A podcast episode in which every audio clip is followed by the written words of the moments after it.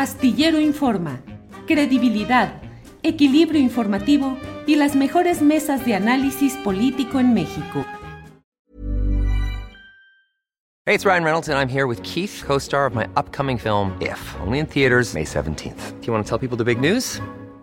All right, I'll do it. Sign up now and you'll get unlimited for $15 a month in six months of Paramount Plus Essential Plan on us. Mintmobile.com slash switch. Upfront payment of $45 equivalent to $15 per month. Unlimited over 40 gigabytes per month. Face lower speeds. Videos at 480p. Active Mint customers by 531.24 get six months of Paramount Plus Essential Plan. Auto renews after six months. Offer ends May 31st, 2024. Separate Paramount Plus registration required. Terms and conditions apply if rated PG. Hiring for your small business? If you're not looking for professionals on LinkedIn, you're looking in the wrong place. That's like looking for your car keys in a fish tank. LinkedIn helps you hire professionals you can't find anywhere else, even those who aren't actively searching for a new job but might be open to the perfect role. In a given month, over 70% of LinkedIn users don't even visit other leading job sites. So start looking in the right place. With LinkedIn, you can hire professionals like a professional. Post your free job on linkedin.com slash people today.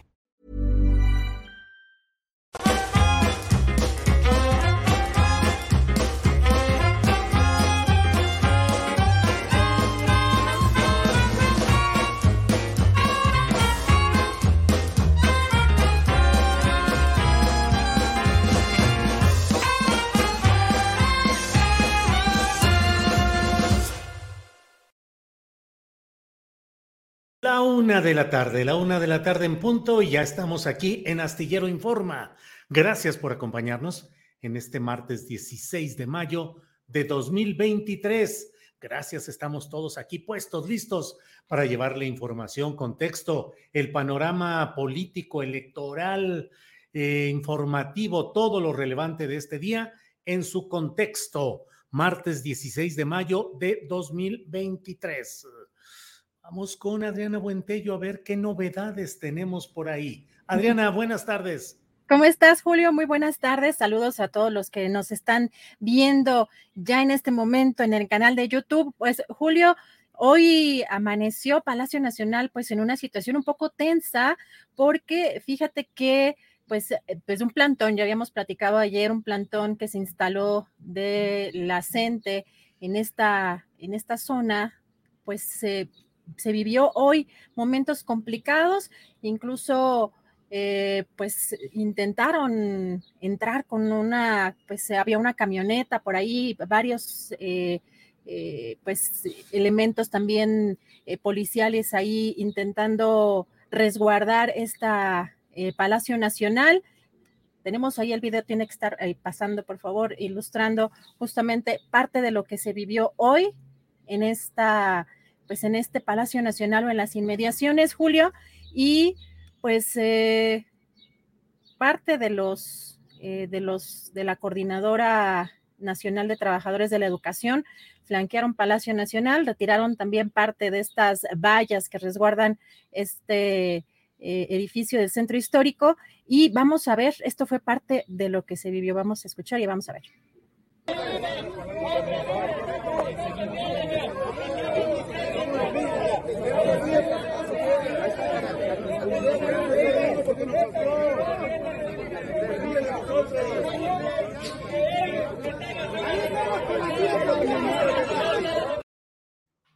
Pues con la CENTE hemos topado porque finalmente, Adriana, pues ha sido una historia tradicional, la de los conflictos, las protestas, las exigencias de diálogo, de mesas de negociación de la Coordinadora Nacional de Trabajadores de la Educación, que aun cuando formalmente no hizo exactamente un pacto electoral con el actual presidente, entonces candidato a la presidencia de la República, si hubo entendimiento, si hubo vías de comunicación, hubo reuniones, todo apuntaba a que había una etapa en la cual la nueva presidencia de la República habría de em, incorporar ideas, participaciones de todos estos organizaciones, que es una organización histórica en permanente lucha, que ellos dicen los derechos se defienden, esté quien esté de presidente. O sea, ellos plantean ese tipo de exigencias y ahora han vuelto y han vuelto, pues como lo vimos durante varios uh, sexenios, recordemos particularmente el de Enrique Peña Nieto con la llamada reforma educativa, cuando la CENTE hizo protestas masivas, multitudinarias, activas, violentas, agresivas. Y bueno, pues verán, hoy ha habido esta que me parece que es eh, la primera ocasión en que una organización social de izquierda o progresista eh, llega con tal fuerza hasta las puertas de Palacio Nacional y empuja con la intención pues de eh, mostrar su fuerza y su presencia, Adriana. Julio, vamos a escuchar lo que hoy dijo el presidente, porque por un lado dijo que ya fueron atendidos, pero en la parte final de este segmento, pues también está pues una clave, yo creo que de lo que está o de lo que el presidente considera que está pasando. Vamos a escuchar. En el caso de los maestros que están protestando, ya se les está eh, atendiendo. Quieren, por ejemplo, la cancelación de la reforma educativa, eso ya se hizo, aunque ellos sostienen que no, son visiones eh, distintas, tienen un eh, punto que es por falta de información, piensan que la educación indígena de los maestros indígenas va a pasar al Instituto Nacional de Pueblos Indígenas y no es cierto, va a seguir estando en la Secretaría de Educación Pública. Otra cosa que manejan, que no es cierta, es de que eh, hay maestros despedidos porque protestaron por la reforma educativa, todos los maestros que se habían despedido se les eh, incorporó a todos y los únicos que se movilizaban eran los de la CENTE y eran los que recibían los garrotazos y los que iban a la cárcel. Entonces, por eso les tenemos que tener mucho respeto y atención a ellos, a todos. Claro, yo también este, entiendo, ellos no pueden ser gobiernistas, pues, aun cuando tengan simpatías. La mayoría, sobre todo las bases, simpatizan con nuestro movimiento. Pero ni modo que ya se acabe su movimiento. No, tiene que mantenerse y este y nunca van a ser reprimidos, nunca. Pues me parece que es una postura muy correcta y muy sensata del presidente López Obrador, porque efectivamente, pues la CENTE ha sido siempre una organización gremial que defiende los intereses de sus participantes y ha sido una lucha histórica. Lo he yo comentado en más de una ocasión, Adriana. Creo que los únicos movimientos sociales que han resistido el paso del tiempo, la represión, eh, la las corruptelas, la compra de sus líderes, los movimientos que han resistido son el movimiento de los familiares de los 43 de Ayotzinapa y la CENTE. Son los únicos movimientos sociales importantes que han podido resistir. Hay otros más, desde luego, pero de tal dimensión masiva y de presión pública política son estos dos.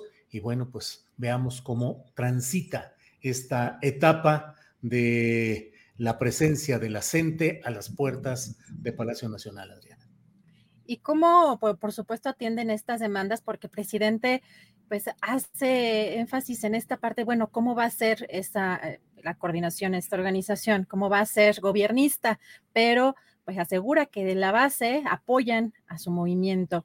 Y Julio, viste, bueno, esta encuesta que estuvimos platicando hace rato por WhatsApp, eh, que difunde el país y que coloca a Sheinbaum en la, la cabeza, precisamente, pues... Eh, en esta aspiración para llegar a la presidencia por el lado de Morena. Y pues también lo interesante es que la oposición ahora sí que con todo, porque Lili Telles, la reina de los perdedores, según esta encuesta, pues Morena raza 2 a 1 frente a por México y todavía Lili Telles, Julio, lo presume en redes sociales. Pero bueno, ayer también habrás visto este video que pues hasta causó memes, eh, mucha hilaridad en redes sociales de el hijo de Pedro Ferriz de de Pedro Ferriz Híjar, que se destapó para la presidencia y, muy interesante, la verdad, la parte en la que pues su propuesta es esta. Vamos a escuchar. Propuestas, usted tiene que saber. Acabaré con este gobierno de Morena y sobre todo con el presidente Andrés Manuel López Obrador, al que me comprometo a meter a la cárcel de inmediato, en el momento en el que se me ponga la banda presidencial y me haga entrega él de ella, en ese momento lo voy a mandar a arrestar. Y en ese momento se lo van a llevar a él y a sus compinches. No se lo van a llevar a la chingada, se lo van a llegar a un lugar mejor, a prisión.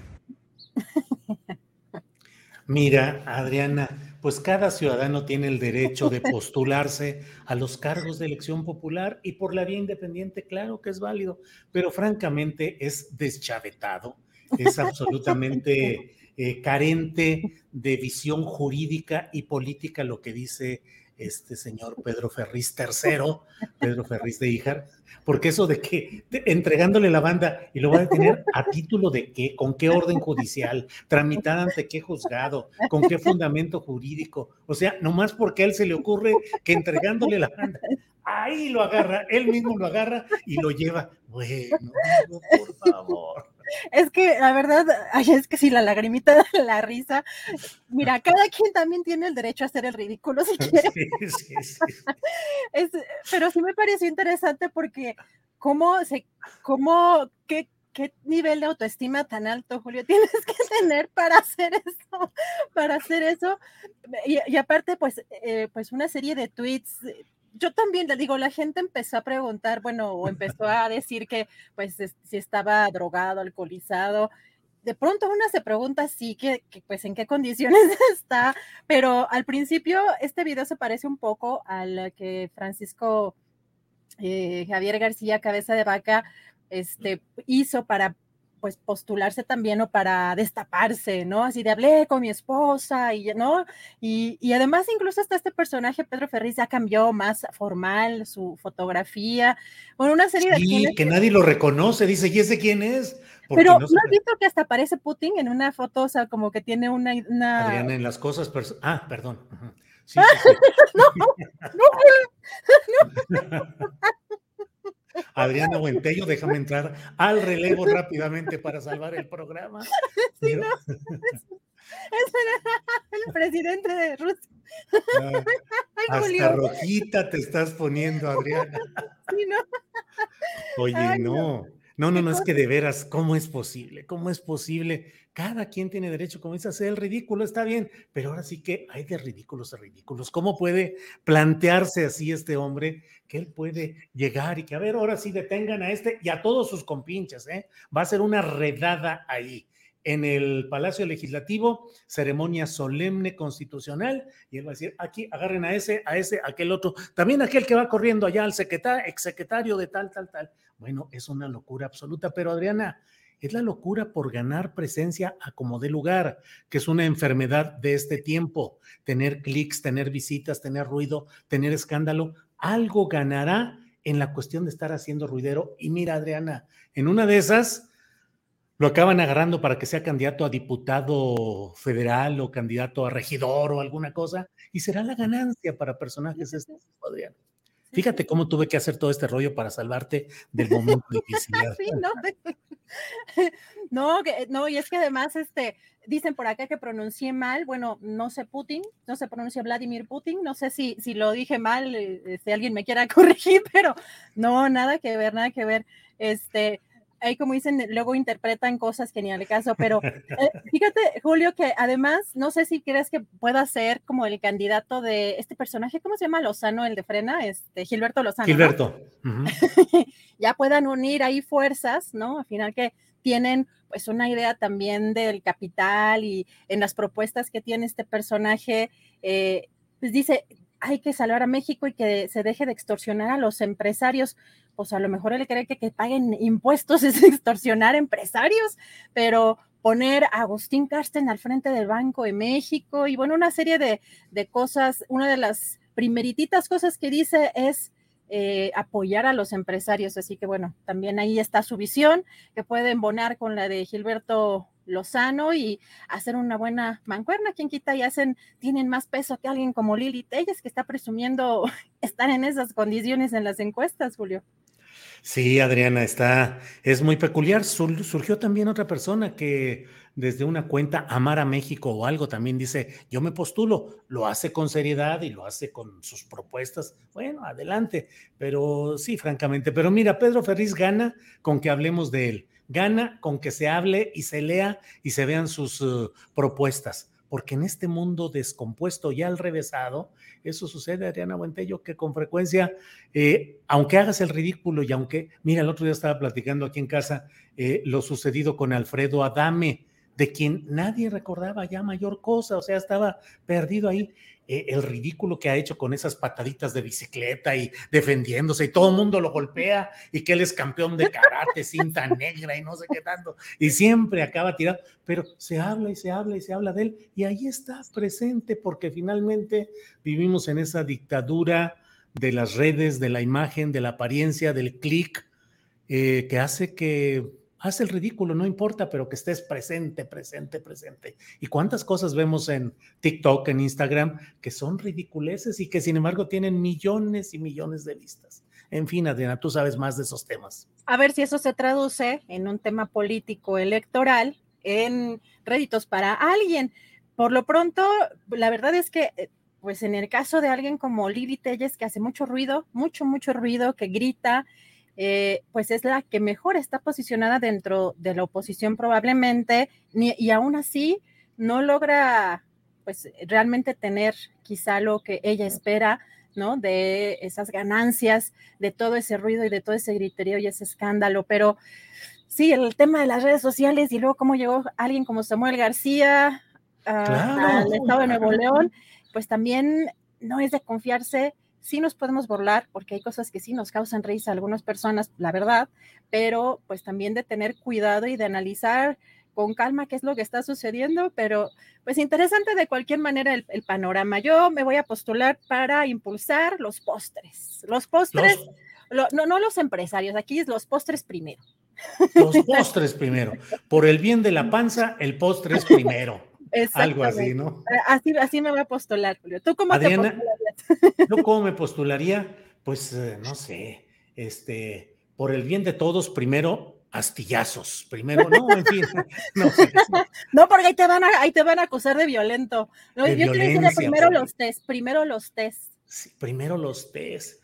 Imagínate. bueno, los postres, voy a impulsar los postres de Solángel, ¿cómo ves? Ahí me van a de tráfico de influencias.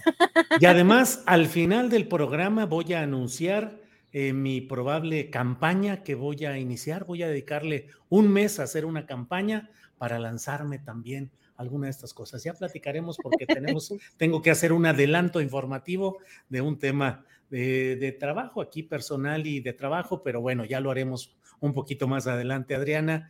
Y mira lo que son las cosas de lo que anunciamos en el título de nuestra portada. Según eh, esta encuesta, no es que creamos en las encuestas, no es que defendamos el hecho de las encuestas, pero esta es una encuesta que hace una eh, compañía en Col que trabaja para el país y para W Radio, que no son ah, medios especialmente favorables ni a la 4T, ni a Andrés Manuel López Obrador, ni a nada por el estilo. Y sin embargo, eso es lo llamativo. En su encuesta dicen que Claudia tiene 45% de preferencia efectiva, eh, de que la prefieran como candidato o candidata de Morena para la presidencia de la República. Claudia Sheinbaum, 45% de preferencia efectiva. Marcelo Ebrard, 29%. Gerardo Fernández Noroña en tercer lugar con 12%. Eh, Adán Augusto López 8% y Ricardo Monreal 6%. Así es que es muy, muy aplastante esa, esa circunstancia. Y en el PAN, fíjate, eh, el que gana es el ninguno. Es decir, por quién, a quién prefiere como candidato o candidata del PAN para la presidencia de la República, preferencia bruta, nada que así dice aquí la encuesta, y dice, ninguno es el que tiene 33%. Lili Telles tiene el 19%. Ricardo Anaya el 17 y Santiago Krill el 14. Así es que Lili Krill, Lili Krill, Lili Telles y Santiago ni, Telles. ni la mancuerna Podrá presumir que tiene la, eh, el primer lugar de esta encuesta, pero la mayoría la tiene quien dice ninguno, no quiere a ninguno. 33%, 19% eh, a favor de Lili Telles, muy cerquita, 17% Ricardo Anaya. Esos son los datos que están en este momento. Eh, y Beatriz Paredes por el PRI, pero bueno, pues me parece que eso es un poquito innecesario ahondar en ese tema. Así andan las cosas, Adriana. No, pues eh, mencionas Beatriz Paredes y como que recuerdo los noventas, dos miles, no sé, bueno, ni dos miles, pero bueno, sigue siendo una persona relevante dentro del Partido Revolucionario Institucional. Pero bueno, ahí está interesante esas encuestas que más, más tarde, perdón, que más tarde van a analizar en la mesa. Y pues antes de entrar con Sabina, lo que se conecta nuestra querida Sabina Berman, eh, solamente comentar, Julio, que hoy en la conferencia mañanera, el presidente López Obrador dijo que ve con buenos ojos que Grupo México compre Banamex. Vamos a escuchar. Eh, vemos con buenos ojos el que se lleve a cabo esa operación porque se están cumpliendo con estos este, eh, elementos, factores, no condiciones, sino ni siquiera requisitos, sino recomendaciones entonces, solo me falta revisar la parte del pago de impuestos, es lo único. Pero eh, este, vemos bien que se lleve a cabo la operación y si van a ser los del Grupo México, no va a haber ningún problema. Tenemos diferencias con ellos, pero eso es otro asunto. Pues mira lo que son las cosas. Germán Larrea, que supongo que comenzó que vio la campaña de López Obrador con una enorme preocupación, que vio la llegada de López Obrador a la presidencia de la República con una enorme preocupación, que ha seguido ganando mucho dinero, es uno de los multimillonarios que siguen ganando un montonal de lana y ahora, pues ya en esta etapa, a punto de quedarse ya con uno de los bancos más importantes en este proceso tan especial, en el cual pues sí, legalmente tendrá todas las condiciones, pero pues bueno, se fortalece el grupo económico, el grupo empresarial, encabezado por Germán Larrea del Grupo México, contaminante en cuantos lugares, arrasador de la ecología, incumplidor de promesas de remedio ecológico y de atención a pobladores, y bueno, acumulando más dinero, Adriana. Así es, Julio. Y bueno, va a estar el presidente pendiente sobre todo en este tema de los impuestos porque recordó que en la anterior compra no se hizo este pago. Y también comentar, Julio, que en la conferencia mañanera el, pues el subsecretario precisamente de seguridad exhibió en la mañanera a jueces que ordenaron la liberación del Güero Palma y de José Luis Abarca. Vamos a escuchar. Eh, tenemos el caso de tres jueces que durante el periodo liberaron a delincuentes. El primero es la magistrada María Dolores Olarte Rubalcaba, presidenta del primer tribunal colegiado de apelación del tercer circuito en Zapopan.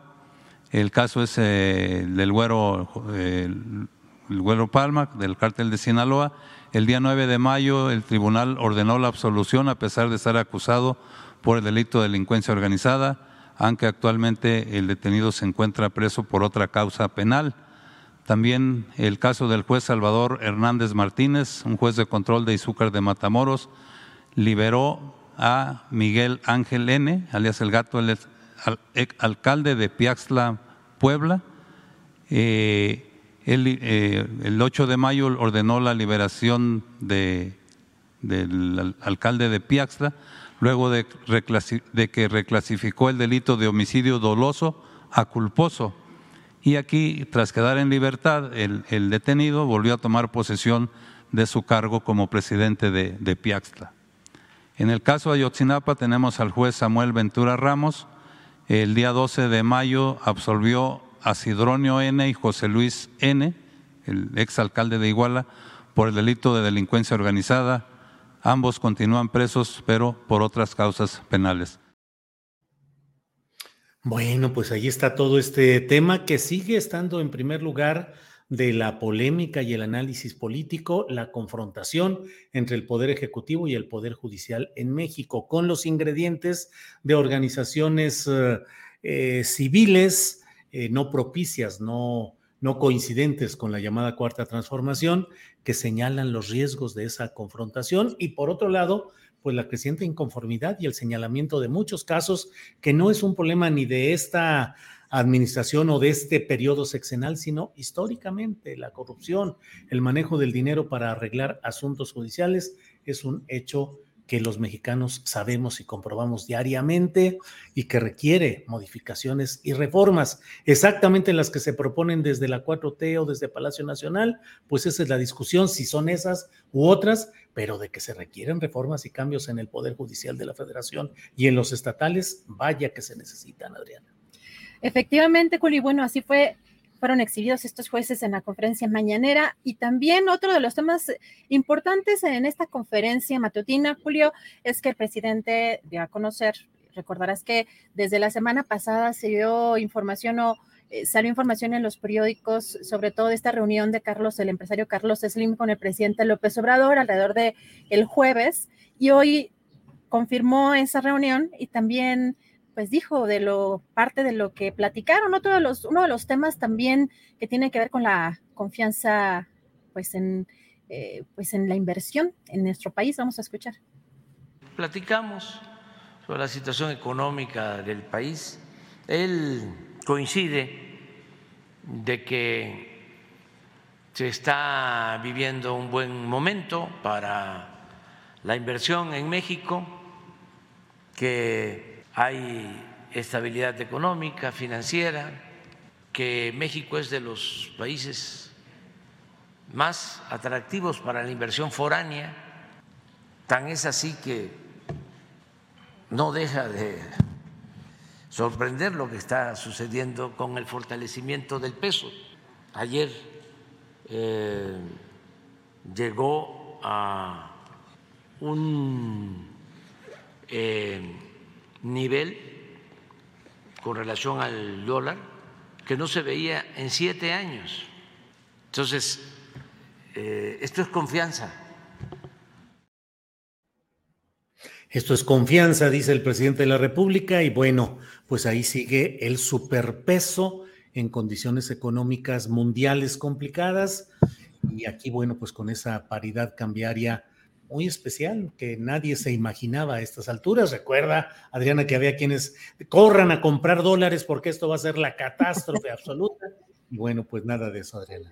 Efectivamente, 17.42 cerró ayer el peso. Vamos ya con nuestra entrevista, ya está lista nuestra querida Sabina Berman. Regresamos más tarde con más información, Julio. Muy bien, muchas gracias. Gracias, Adriana. Seguimos adelante. Gracias por todo. Bien, en este martes 16 de mayo de 2023 vamos a hablar con Sabina Berman. Ella es dramaturga, escritora, columnista y conductora del programa Largo Aliento. Así es que saludo con gusto a Sabina. Sabina, buenas tardes. Julio, ¿cómo estás? Saludos a Adriana también. Sí, Sabina, muchas gracias. Sabina, pues... Um, eh, con, muchos, uh, con muchos elementos que me parece que eh, te pediría que nos dieras tu reflexión acerca de en qué momento estamos instalados ahora. Un momento en el cual pareciera haber una amalgama de intereses mediáticos, empresariales e incluso extranjeros que pretenden eh, cerrar el paso, obstruirlo al proceso llamado cuarta transformación. Y eso desata muchas, uh, sobre todo en las redes sociales, Sabina, mucho encono, mucha eh, crispación. ¿Estamos viviendo en qué momento? ¿Un momento socialmente crispado o socialmente ni lo es tanto? ¿Es solo una crispación de las élites o de la sociedad en general, Sabina? Es una muy buena pregunta, Julio. No estoy segura. De verdad no lo estoy, porque Twitter no es la República Mexicana, pero sí es un reflejo de una, sobre todo una eh, clase media no lo sé. Lo que sé es que estamos en bajo la superficie, es el momento de los proyectos. ¿Qué nos ofrece cada candidato? Ya estamos eh, en ese, eh, esa es la lógica, hacia dónde vamos los próximos siete años. Y creo que lo que crispa mucho la situación es que tenemos una oposición atrapada en un no llevan mucho tiempo atrapados en el no y no saben cómo salir de él, ¿no? Uno diría que en una democracia Claro, la oposición se opone al gobierno, pero esa es una simplificación. En una democracia productiva, la oposición eh, revisa, vigila al gobierno y qué bueno, y sobre todo la oposición en el Congreso negocia con el gobierno y vota lo mejor que conviene para sus representados, ¿no? Y acá tenemos una oposición que se desgajó de sus representados desde que en la elección del 2018 fueron apabullados por la 4T. Eh, les dijo que no el país en las elecciones pasadas y porque no tenían un proyecto realmente, tenían una clase de TED, una TED Talk, eh, es lo que nos dio Ricardo Anaya, no, no tenía realmente un proyecto la oposición. Y desde entonces la oposición se instaló en el no. El no es lo que une al PRI, PRI, al PAN y al PRD. Más allá de eso, no hay nada que los una. También este, en el Congreso, pues han dicho que no a todas las iniciativas y cuando el país les entregó la mayoría del Congreso, lo dilapidaron en una moratoria. Dijeron, ahora que somos mayoría y vamos a poder pasar nuestras reformas a leyes, pues no, fíjense que es una moratoria, no hacemos nada el resto del sexenio, no revisamos nada, no pasa nada en este país y casi como un karma, quito el casi, como un karma directo, ahora no tienen un proyecto. el único proyecto es el no. Ante esa desesperación, insisten en ese, no y lo llenan de adjetivos, ¿no? Entonces el rechazo se vuelve eh, grosería, se vuelve amenaza. A mí ya últimamente me están diciendo que me van a colgar de los árboles cuando la 4T perezca en las urnas. Sí, sí, sí. Hay esa, hay esa, eh, parecen pautas eh, que colocan en las redes, Sabina, en las cuales acusan a quienes eh, mantenemos una postura de izquierda, crítica, progresista o abiertamente de apoyo al proceso llamado Cuarta Transformación, dicen, cuando acabe esta pesadilla, cuando termine esta dictadura, pagarás tus culpas, habrás de pagar ante la sociedad. Y uno dice, bueno, y de veras fueron llevados al paredón cívico, a la guillotina política, así exhibidos todos los responsables de todo lo que hicieron en el pasado o estamos viviendo en una sociedad que sobrelleva incluso los excesos de aquellos personajes que los castigan en las urnas, pero que dentro de la 4T tampoco es que esté desatada la cacería de los responsables del pasado y ahora amenazan con castigar a quienes apoyan la 4T, como lo que tú estás diciendo. Peña Nieto vive muy tranquilo en España, ¿no? Sí sorte lujo. No, somos lo contrario, somos un país que no pide cuentas. eso es parte de uno de nuestros problemas principales. Pero esto es solo verbal. Eh, yo creo que, que ellos perciben que están en la fantasía.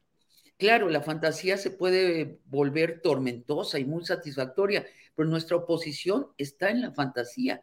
No logra aterrizar un proyecto, ya lo han intentado de varias maneras, se iban a reunir para consensar puntos de vista, no lo lograron, este, ahora están buscando a la figura que lo saque de allí, ojalá suceda, porque con todo y que soy partidaria de la izquierda, me gustaría más tiempo izquierda, pero además más izquierda, reconozco el valor de la democracia, este sistema tan revuelto, atropellado, pero que le vigila las manos a los que tienen el poder. Y no tenemos una oposición que lo haga, que lo haga bien, pues. O sea, declarar una moratoria, decir, y todo será no, pues es, no sé por qué les pagamos a esos legisladores. Tú, tú, tú explícamelo, porque, y después, después cuando le, se van a dormir en, allí al Congreso y les recuerdas que están en moratoria, ya se les había olvidado. Ahora, es un enredo tremendo el que trae la oposición. Escritora del futuro, ¿cómo ves México sin López Obrador a partir del 2024? ¿De verdad sin él? de otra manera, encubierta, disfrazada o de veras México sin López Obrador? Nos, estamos jugando el porvenir del país. Eh, y, se va reduciendo a las opciones de qué candidatos. Claudia o Marcelo serán los candidatos si no sucede un milagro o una catástrofe. Eh, y bueno, y lo que hay, yo creo que lo que hay que preguntarles es más sobre sus proyectos. Yo entrevisté a ambos y al principio me sentí muy satisfecha, Julio, y después dije, no, falta preguntarles mucho más, ¿no? Eh, me sentí satisfecha porque la novedad es que estábamos hablando del futuro propositivamente y hubo una gran satisfacción en todos, en ellos también, de poder hablar ahora de qué podemos hacer bueno por el país. Ya no basta. Tenemos que pedirles más puntualizaciones. Ya no más un presidente que llega a la presidencia y no tiene proyecto. Ya nos han tocado varios. ¿Cuál era el proyecto de Peña Nieto? Hacer unas reformas estructurales para permitir que la oligarquía y que la clase política se enriquecieran a lo bestia. Y, francamente no hubo más.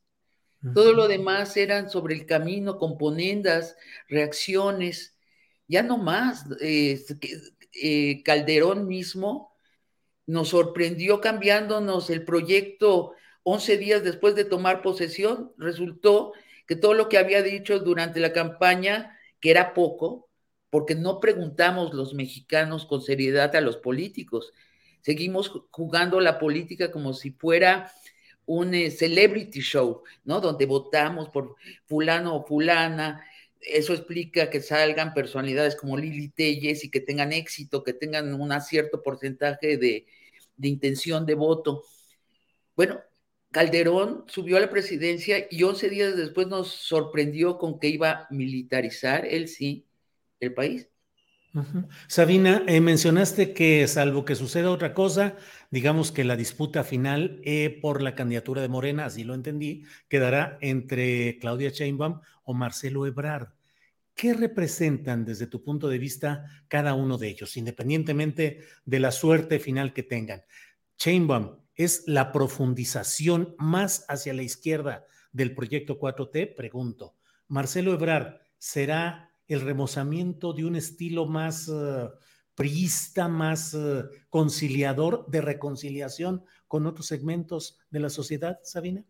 Lo, bueno de estas primeras entrevistas eh, con ellos es que sí es claro que tienen por lo menos los trazos generales de su proyecto y lo, apalabraron. Eh, Marcelo va por una socialdemocracia, o sea, una izquierda del centro, respetando la democracia y respetando todas las reglas del capitalismo y aumentando los, em, las libertades identitarias, ¿no? Eh, los, ya nos faltan pocas para cubrir en México, pero él las garantiza, estas libertades, y las que falten, no sé si nos falta la de eutanasia a nivel nacional, lo va a poner, es seguro. Es un socialdemócrata eh, de esa índole. Se lleva muy bien con los capitalistas, eh, él resumió su proyecto en la frase un México de clases medias. el, proyecto es que los pobres lleguen a la clase media y la clase media permanezca allí. ¿Concepto ideológicamente volátil, Sabina, el de las clases medias?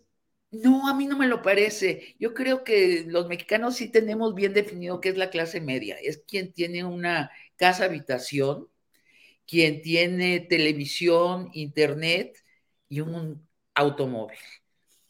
Y, que los niños van a la escuela y que sí hay de comer diario.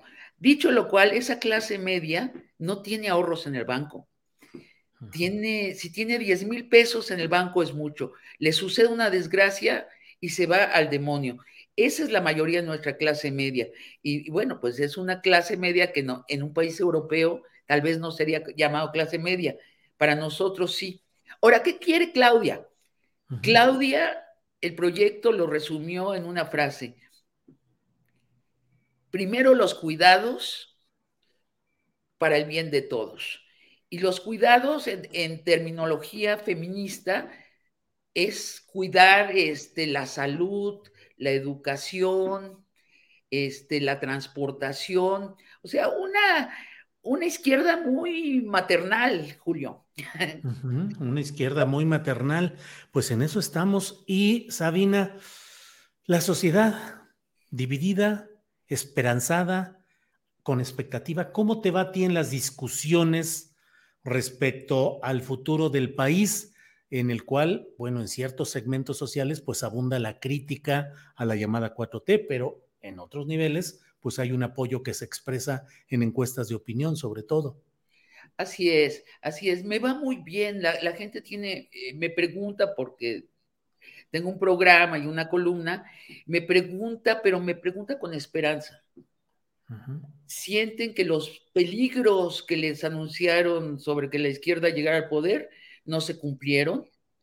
Eh, y les, em, más que preocuparles, les esperanza saber si esto se va a continuar.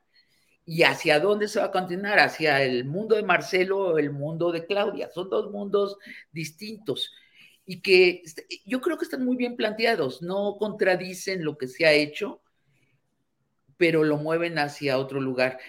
Y ahora, sí, el círculo rojo está enloquecido, Julio. Y tú, lo debes de saber de sobra, pero enloquecido. ¿eh? O sea, los protagonismos están desatados, eh, todo mundo eh, a un nivel de egoísmo muy brutal, ¿no? Tienen razón porque tienen razón y no quieren oír otra cosa y no quieren oír ni una sola, y están además con la lógica de un partido de fútbol ¿no? Donde hay dos, dos bandos y se acabó. Y hay que odiar a López Obrador y hay que satanizarlo. Es loco. Y yo, yo reitero, yo creo que se debe a la falta de, de esperanza de ellos mismos en que tienen un proyecto que puede competir. No lo tienen. Entonces, es el desahogo, es la amenaza, el insulto, el preocuparse de los amigos del presidente, digo, de los amigos del hijo del presidente, de la prima, del hermano del presidente. Sabina, en otras latitudes la izquierda ha llegado eh, clamorosa, fuerte, bueno, a medias en algunos casos, pero ha llegado al poder y hoy está enfrentando problemas graves como Chile, donde toda la gran burbuja de izquierda pues parece ir cediendo a una derecha neopinochetista. Eh, Argentina, donde pues está la pelea respecto a la candidatura dentro del flanco de izquierda o progresismo frente a poderes mediáticos y políticos muy fuertes, con una ultraderecha muy activa. Brasil, donde Lula da Silva ha llegado, pero en un contorno donde no tiene todo el poder político para impulsar cambios y sí muchos riesgos. ¿Cómo ves el futuro eh, de aquí? Te iba a decir a largo plazo, pues no, ya estamos metidos en, en, el proceso de la definición de la candidatura de Morena y lo que vendrá. ¿Crees que aquí pueda darse un vuelco en el cual derecha o ultraderecha puedan ganar posiciones y realmente enfrentar a este proyecto 4T? Eh, Julio, si me permites eh, hacer una desviación primero hacia Estados Unidos. Sí. En, Estados Unidos los republicanos ya no tenían un proyecto. Les pasó lo mismo que a nuestros neoliberales de acá, que iban a, prometer que el neoliberalismo ahora sí iba a hacer justicia a las mayorías, nadie lo creía. Y es allí donde entra Donald Trump y mete un discurso de ultraderecho, de ultraderecha destinado a quién? A los hombres blancos enojados porque sus privilegios se han ido menguando. Las mujeres eh, les, les exigen la igualdad, los negros les exigen la igualdad, la mano de obra barata viene de Latinoamérica. Les habla a esos, que es una porción eh, muy grande del país, los incendia, les dice lo que quieren oír, exagera y gana el voto de esa gente. Una, eh, tremendo que llegue la ultraderecha a Estados Unidos. Ahora, en México ya vimos a Lili Telles intentar un discurso de ultraderecha, pero ¿a quién le está hablando Lili Telles? lo que le pasa a Lili Telles es que no hizo su tarea, no sabe a quién le está hablando. Entonces, fíjate lo que nos promete. A las feministas desencantadas de la 4T les promete que va a quitar el aborto. no. 100 años de lucha se los va a destruir. Eh, ¿Qué más promete? A la clase trabajadora desencantada tal vez de la 4T, les promete que les va a quitar las pensiones y les va, y va a favorecer a la oligarquía. A la oligarquía les dice que los va a favorecer, pero la oligarquía no ha perdido ningún privilegio en este periodo de la izquierda. Entonces, ¿a quién diablos le está hablando a Lili Telles? El problema vuelve a ser el mismo que de la oposición en general. No le están hablando a la gente, gente. Si Lili Telles se hubiera metido a investigar quiénes pueden ser atraídos por su proyecto, no hubieran nunca leído esas hojas sacadas copy-paste del web page de Vox de España, porque son textuales porque no hay, ese, no hay esa población en México. Suponte que haya un 5% que quieren que quitemos el aborto, que las mujeres se regresen a sus casas, que los trabajadores no tengan derechos, que se acaben las pensiones. Pero después, 10% están tan enojadas con López Obrador que van a votar por clavillazo. Y se los ponen. ¿Y a quién más? Yo creo que perderían hasta el voto duro del PAN para poner. O sea, se, encogería, el electorado del PAN, que ya abandonó esos temas, ya los perdieron. El feminismo era un tema en el PAN hasta que las mujeres panistas empezaron a gozar de los derechos que ganaron las otras feministas, las de izquierda, y ahora ya no quieren tocar el tema porque ahora sí están convencidas que es muy bueno el feminismo. No hay electorado que presume Lili Telles en su fantasía, de nuevo instalada en su fantasía, que hay. Es un discurso, es muy buena oradora, ¿no? pero sí. Pero sí. habla. Claro. Sabina, pues como siempre es un placer poder platicar contigo. Te agradecemos mucho esta oportunidad de dar un repaso a algunos de los muchos temas y puntos, nodos y demás que hay en nuestra política nacional y bueno, pues esperemos pronto seguir reanudando estas charlas, Sabina. Gracias, Julio. Un abrazo. Que estés muy bien. Gracias, Sabina, y buenas tardes. Hasta pronto. Bien, es la una de la tarde con 46 minutos. Vamos de inmediato por la vía telefónica con Bernardo Barranco. Usted lo conoce, analista, politólogo, experto en religiones. Bernardo Barranco, que está por aquí. Bernardo, buenas tardes. Hola, ¿qué tal, Julio? Muy buenas tardes. Un abrazo. Igualmente, Bernardo, Bernardo, hoy con el deseo de escuchar tu reflexión acerca de qué significa esta derecha moderna que ha traído eh, a, mención la precandidata panista a la presidencia, Lili Telles. ¿Cuáles son los ingredientes de esa derecha moderna? ¿Tiene espacio político eficaz, viable de llegar al poder en México? ¿O es una ensoñación más de una política marginal. Bernardo. No, yo sí creo que tiene o puede tener espacio y no coincido totalmente con Sabina, que te acaba de decir que es una especie como de, de una propuesta paleontológica. No, el mundo va por otro lado. Pero déjame confesarte, Julio, a mí esa Lili Telles nunca me ha caído, ni cuando era conductora o presentadora de noticias, y menos en aquella entrevista con Ciro Gómez Leiva y con esta eh, Denise Merker, donde le echaba una mirada matadora al, coqueto presidente de la República, Enrique Peña Nieto. O sea, ahí, cayó de, mi gracia. Em, y bueno. Que le preguntaba de dónde sacó el poder, de dónde ah, sacó la fuerza para realizar los cambios a los que usted se arriesgó, señor presidente. Sí, claro, un momento memorable. Sí, y, mm, bueno, pues, eh, eh, y menos ahora como parlamentaria, ¿no?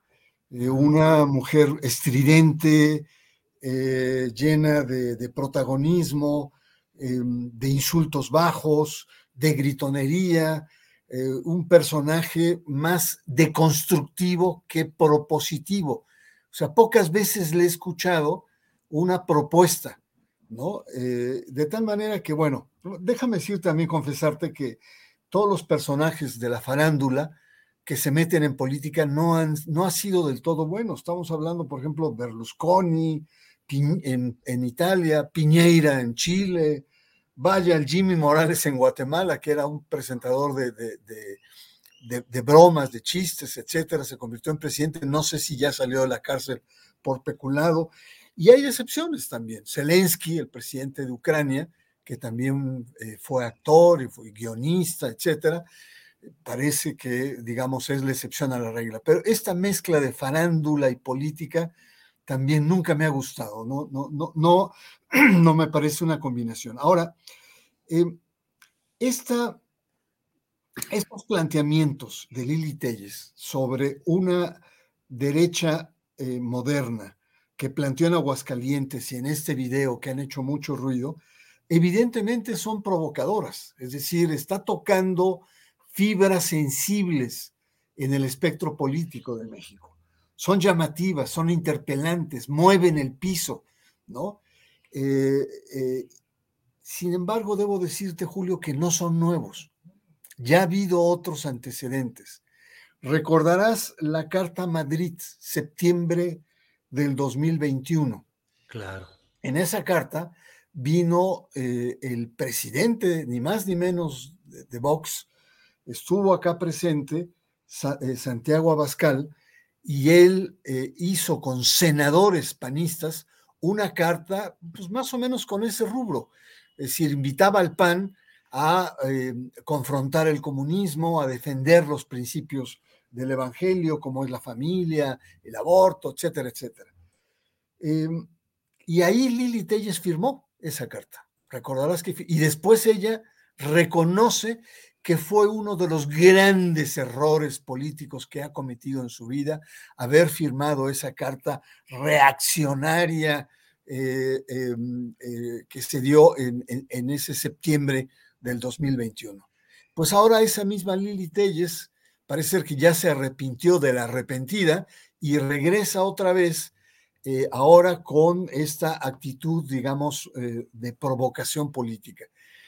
Pero hay una segunda versión de que esto no es nuevo. Y me remonto no muy lejos a la conferencia política de acción conservadora que se dio en un hotel de Santa Fe entre el 18 y 19 de noviembre del año pasado, 2022. Eh, ahí se reunió la crema innata de la derecha a nivel internacional. Estaba el hijo de Bolsonaro, estaba la gente de Vox, Citizen, eh, eh, en fin, estaba, hubo un video de, Donald Trump, ¿no? Sectores de diferentes países de Colombia, de Centroamérica, etcétera, estuvieron ahí planteando una especie como de anti-Sao Paulo, ¿no? Y había de la delegación mexicana, había muchos miembros del Yunque, había miembros de los Tecos, había miembros de, Opus Dei y sobre todo legionarios de Cristo. Es decir, fue toda una constelación de la derecha. Y ahí, en esa reunión, querido Julio, eh, hubo una intervención de una persona que conoces eh, muy bien, Eduardo Verástegui, y en esa, en esa sesión, en esa reunión, Verástegui es particularmente duro con el PAN. Verástegui en su intervención arremete de manera muy violenta contra el PAN, reprochando no afrontar su verdadera identidad, que es en esencia un partido de derecha. Lo califica, fíjate los calificativos que utilizó, ¿no? De derechita cobarde, así le llamó al PAN. Derechita cobarde, una derecha complejada, no tener agallas para defender la vida desde su concepción, no combatir el aborto, no combatir a los homosexuales, no cuando hay muchas dudas sobre su identidad eh, eh, sexual, en el caso de Verástegui, él dice que tiene 17 años, creo que te lo comentó a ti, eh, la entrevista que realizaste, que no tiene, que no tiene relaciones sexuales. También plantea los matrimonios igualitarios y sobre todo que no afronta el comunismo. Entonces es una, es una, el PAN un partido híbrido que no tiene identidad. Fue duro y fue alabado por todo el mundo, incluso el hijo de Bolsonaro, además de llamarle muy guapo, le dijo que va a ser el próximo presidente de la República. Ahí tenemos otro antecedente importante de una derecha y una ultraderecha que se mueve. Ahora, ¿cómo entra eh, eh, Lili Telles en esta lógica? Lo que la derecha internacional interpela al PAN es decirle, mira PAN, lo que está pasando en el mundo y lo que te estás desperdiciando. Hay un incremento de la derecha internacional eh, en este planeta. Y vámonos, está Jean-Marie Le Pen, que está permanentemente al acecho en el poder. Estamos hablando del fenómeno Bolsonaro en Brasil, que a pesar de haber perdido las elecciones, en ese momento no, estaba por la segunda vuelta, pero sigue presente en la política. Estamos hablando del fenómeno Vox en España, otro fenómeno en Portugal. Estamos hablando de Hungría, estamos hablando de Meloni en Italia. Es decir, hay un proceso em, eh, global en el que la derecha y la ultraderecha se está reposicionando frente a una serie de factores que sería la, valdría la pena después conversar. Pero este, esta conferencia política, mi querido Julio, de acción conservadora, está financiada por Donald Trump. Es decir, la derecha en Estados Unidos está suponiendo, o al menos en noviembre del año pasado, que Donald Trump regresa al poder. Y regresando al poder, entonces tiene ya una visión más geopolítica de la derecha a nivel internacional. Y es ahí donde se inscribe esta apelación de Lili Telles, como diciéndole al PAN, pues no te quedes fuera de la historia, ¿no? Reconócete como un partido de derecha que el mundo está girando hacia allá, o hay países importantes en eh, el mundo que están girando hacia allá. Y bueno, pues. Bernardo, lo que estás, lo que puedo entender de lo que nos has planteado, no sé si esté equivocado, pero pareciera que Lili Telles se convierte en la bisagra entre esa conferencia eh, política de acción conservadora con los intereses de Trump, con la presencia de Eduardo Verástegui, con mucha presencia clerical en apoyo de Verástegui. Em, es la bisagra entre esa acción conservadora ultraderechista y el PAN reacio a entrar a esos terrenos, pero que ahora podría tener esa plataforma de identificación, de articulación con Lili Telles? Sí, indudablemente que, sería como la punta de lanza, como el catalizador, ¿no? Eh, eh, de poder transformar y convertir al PAN en un verdadero partido de derecha. El problema para Lili Telles y los intelectuales que seguramente están detrás de ella es que en México y lo hemos conversado tú y yo, no hay una derecha, hay muchas derechas en este país. Recordarás cuando hablamos de la derecha católica que va desde una derecha profascista, cristera, hasta social cristianos o demócrata cristianos. Hay una derecha empresarial que cuida sus privilegios, sus intereses, que es tremendamente em, pragmática, y está la derecha pentecostal, la derecha evangélica, que si bien se ha disminuido tanto en América Latina como en México, la aventura del pez, digamos, fracasó, pero ahí está el, Partido eh, Humanismo Mexicano que está ligado a la luz del mundo, o sea, no, no lo demos por descartado. Es decir, el, tema acá es que la pregunta es cuál de los resortes o los pivotes va a manejar el grupo que en este momento está cobijando a Lili Telles. Eh, pareciera ser que es el ámbito, el ala católico empresarial en un primer momento. Y ahí, ahí tendría que enfrentar a una enorme diversidad. Y la primera diversidad, pues es la misma historia del PAN. El PAN, como un partido católico, es un partido profundamente antimoderno, que era anticomunista, pero también antiliberal en muchos aspectos. ¿no? E, esta, este sentido social cristiano lo delimitaba de estas dos grandes conformaciones. Está en el origen. O sea, e, en cierto sentido, el pan en, su génesis tiene también una dosis, digamos, no de una ultraderecha, eh, digamos, eh, rabiosa, por así decirlo, es conservadora, pero no rabiosa eh, en, en, sentido liberal. Entonces, el llamado que tiene Lili Telles, al parecer, es una tarea compleja, porque es articular diferentes universos, diferentes lenguajes. Y el, el primer dique o el primer bloque que tiene que enfrentar Lili Telles es el yunque.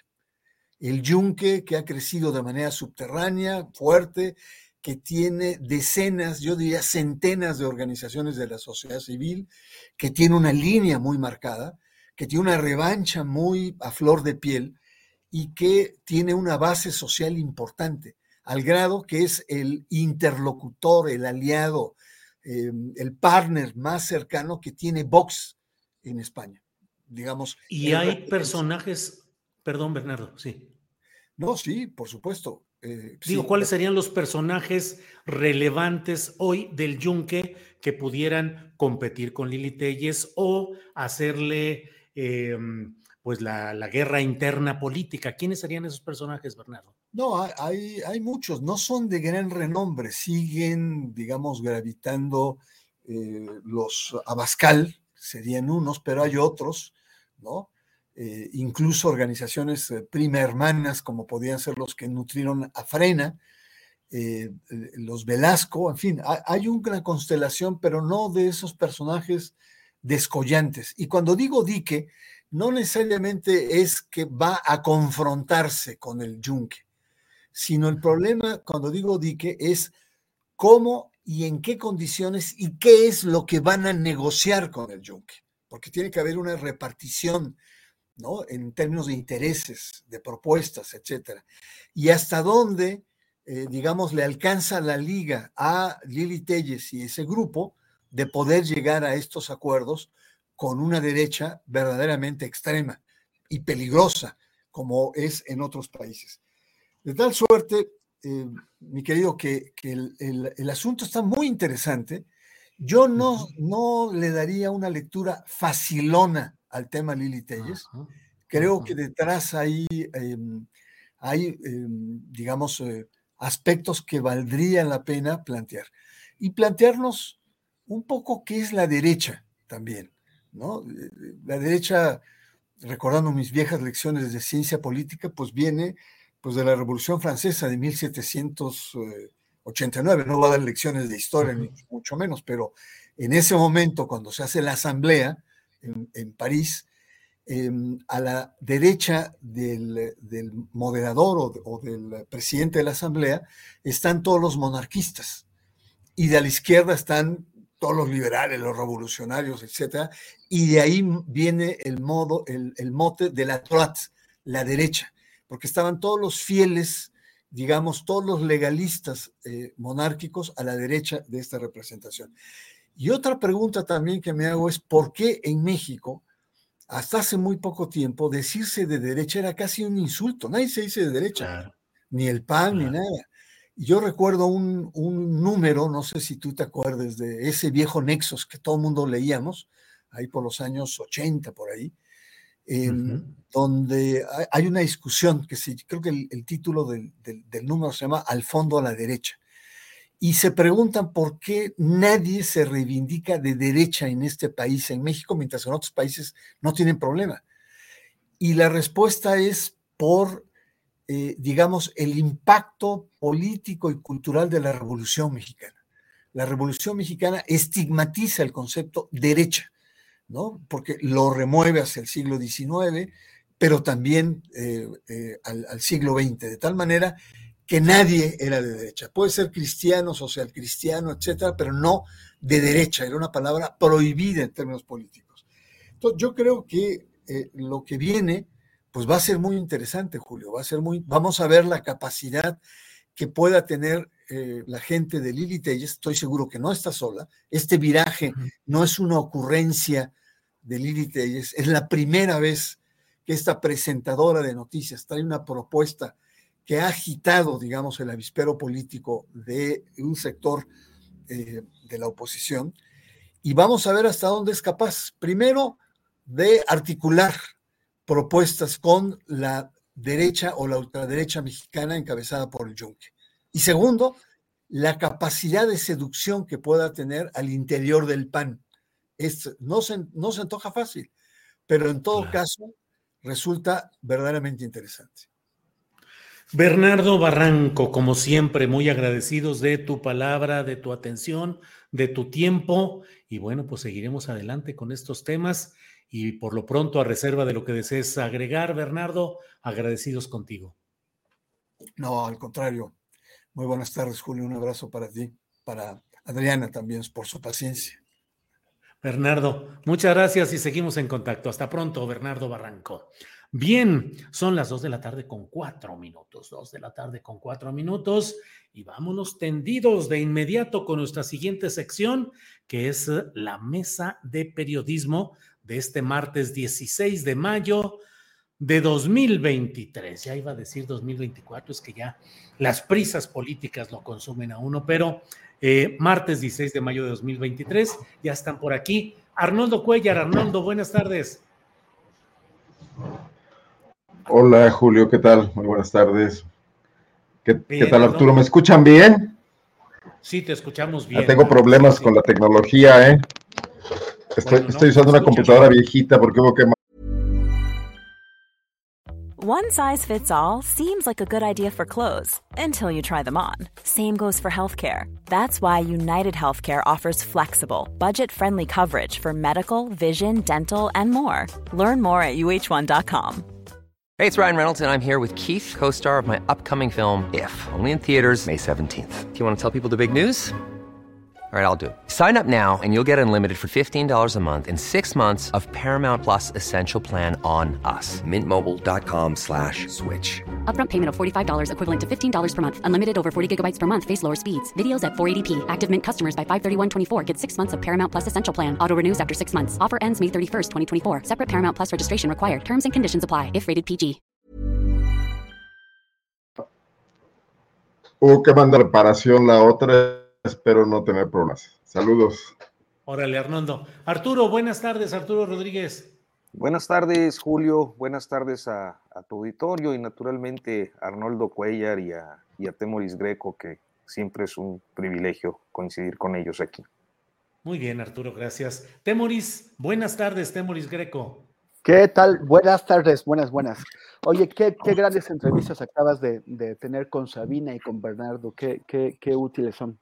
Este, también saludos Julio, Arturo, Arnoldo, abrazos. Bien, muchas gracias. Arturo, antes de que el tiempo se vaya y antes de que volemos en el espacio sideral analizando quién sabe cuántas cosas, dinos cómo va Coahuila, por favor. ¿Cómo van? Ya subieron de tono, ya el propio secretario de Gobernación, Adán Augusto López Hernández, dijo que es un traidor eh, Mejía Verdeja y que no hay posibilidades de, de buscar una eh, confluencia. Eh, y en fin, pues parece que el destino se encamina en Coahuila hacia una victoria priista, pero el que conoce del tema eres tú. ¿Qué nos dices, Arturo? Pues sí, coincido totalmente con esa apreciación, Julio. Eh, han sido unas semanas, yo creo que de campañas muy convencionales, sin mayores sobresaltos, acaso alguna eh, algunos señalamientos que se dieron durante los tres debates que no pasaron a, mayores, es decir, no se convirtieron en, eh, temas que resultaran definitivos en, la discusión política de, Coahuila.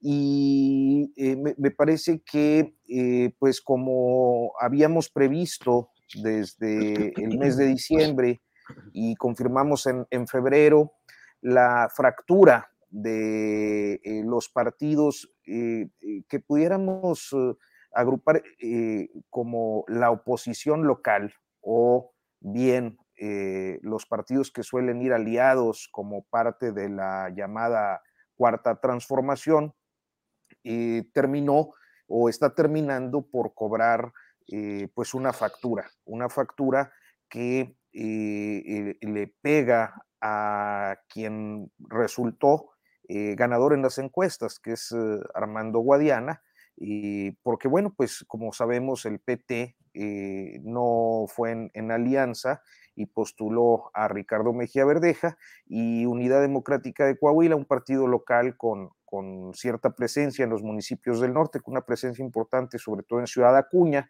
y se fue aliado con, con el Partido Verde, de manera que no hubo coalición. Y cuando uno ve eh, más o menos eh, eh, las condiciones de los estudios de opinión o los resultados, pues te das cuenta de que la competitividad de Morena hubiera sido o, pudiera ser todavía mayor si, eh, es decir, hubiera resultado muy competitivo y prácticamente llevando eh, la oferta política al empate técnico de haber hecho la coalición, porque pues lo que le faltan son unos 15 puntos que son los que concentran el, PT y el Partido Verde UDC. Entonces, pues eh, pareciera que hacia allá se encamina. En días pasados hubo comentarios en, las columnas políticas de que se estaría procurando una declinación de Mejía Verdeja. Yo no he hablado con él, pero lo que sé es que él desde siempre ha dicho que no, eh, que no se iba a bajar de la contienda eh, Armando Guadiana lo ha estado buscando, inclusive ayer coincidieron en un evento magisterial y, Guadiana intentó una vez más eh, eh, hablar con él y, convocarlo a una reunión, pero Mejía Verdeja de plano se negó. Entonces, pues creo que ya resulta tarde construir una, una, coalición a estas alturas. Bien, Arturo. Gracias, Arturo. Bueno, se fue, se ha ido, se ha ido nuestro compañero Arnoldo Cuellar, para quien tenía una pregunta sobre Guanajuato, pero ya que se fue, tendremos que buscar otro especialista en Guanajuato. No, seguramente nos dijo que tenía problemas técnicos con la compu. Temoris Greco, ¿cómo ves el tema de eh, las corcholatas, el apoyo de gobernadores, el piso parejo? Ha habido protestas de Marcelo Ebrard, eh, de Ricardo Monreal. Eh, y bueno, pareciera que hay una cargada a favor de Claudia Sheinbaum, de gobernadores y de grupos de las estructuras políticas del poder morenista. ¿Cómo ves el tema, Temoris?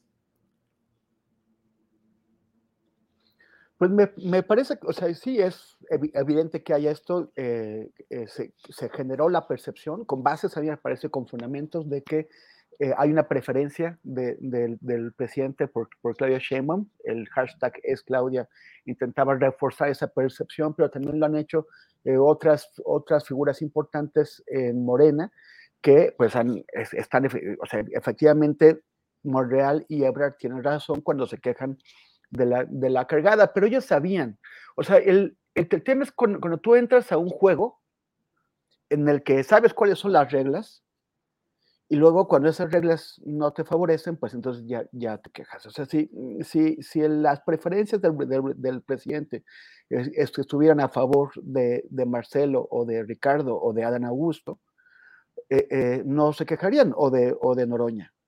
Entonces a mí me parece que, bueno, que, que, que, o sea, que tiene razón, que debería ser parejo el piso, pero que tampoco se hagan patos porque eh, pues sabían que, cómo, cómo iba a estar eso.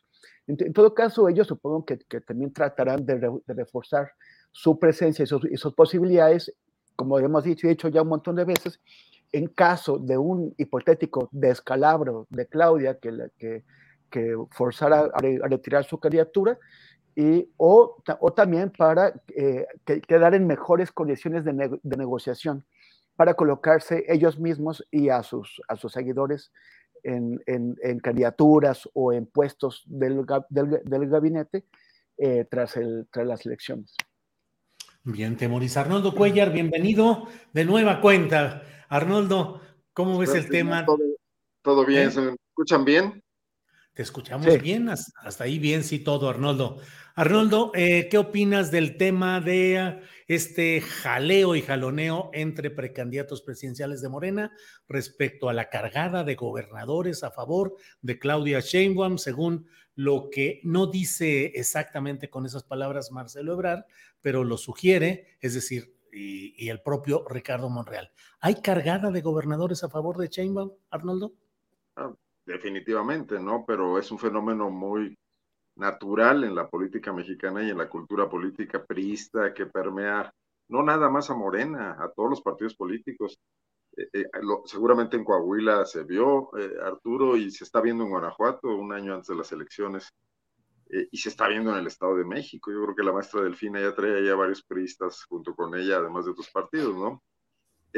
pero al final del día está funcionando el plan del presidente. O sea, este, este, esta nueva forma de tapadismo, destapado, desnudo, naked, eh, lo, que está haciendo es que el presidente conserve el margen de maniobra, el poder necesario más allá de los límites temporales en los que normalmente se empezaba a diluir.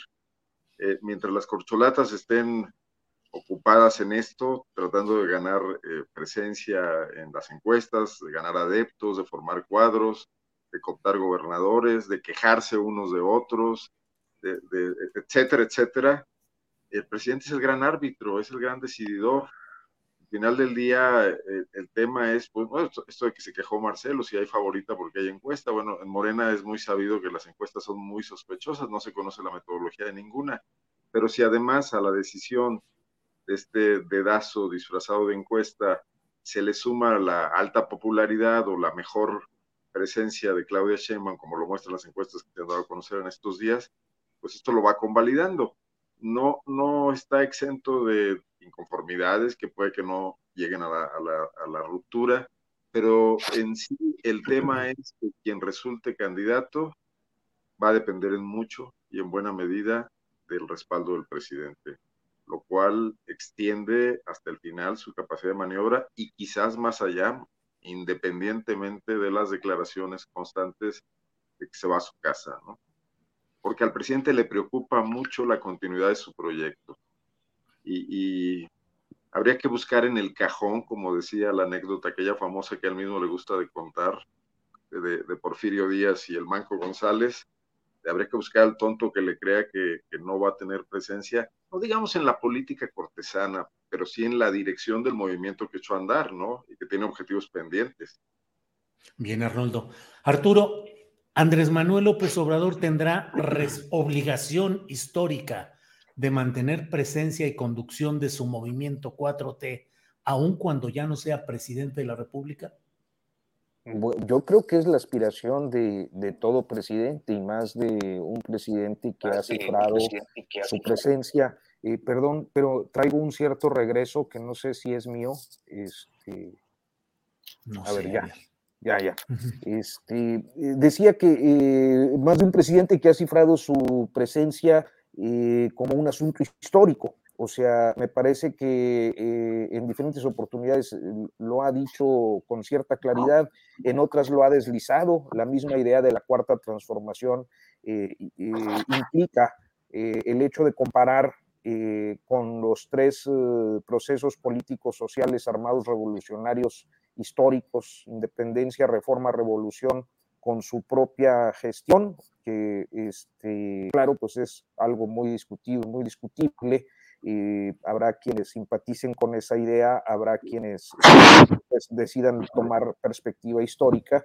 Eh, me parece que esa presencia eh, en esos términos de historicidad con los que se ha conducido el, presidente eh, durante su, su, gestión nos hacen advertir que será una presencia importante sino eh, permanente, sino definitiva, eh, una vez que concluya su administración. Pero no hay que perder de vista que también eh, las fuerzas políticas y, las, y la fuerza de diferentes intereses nos van a llevar de manera natural a un juicio a López Obrador. No me refiero a un asunto judicial o, sí, pero eh, me parece que el enjuiciamiento de su gestión eh, estará formando parte de, una eh, dinámica de discusión pública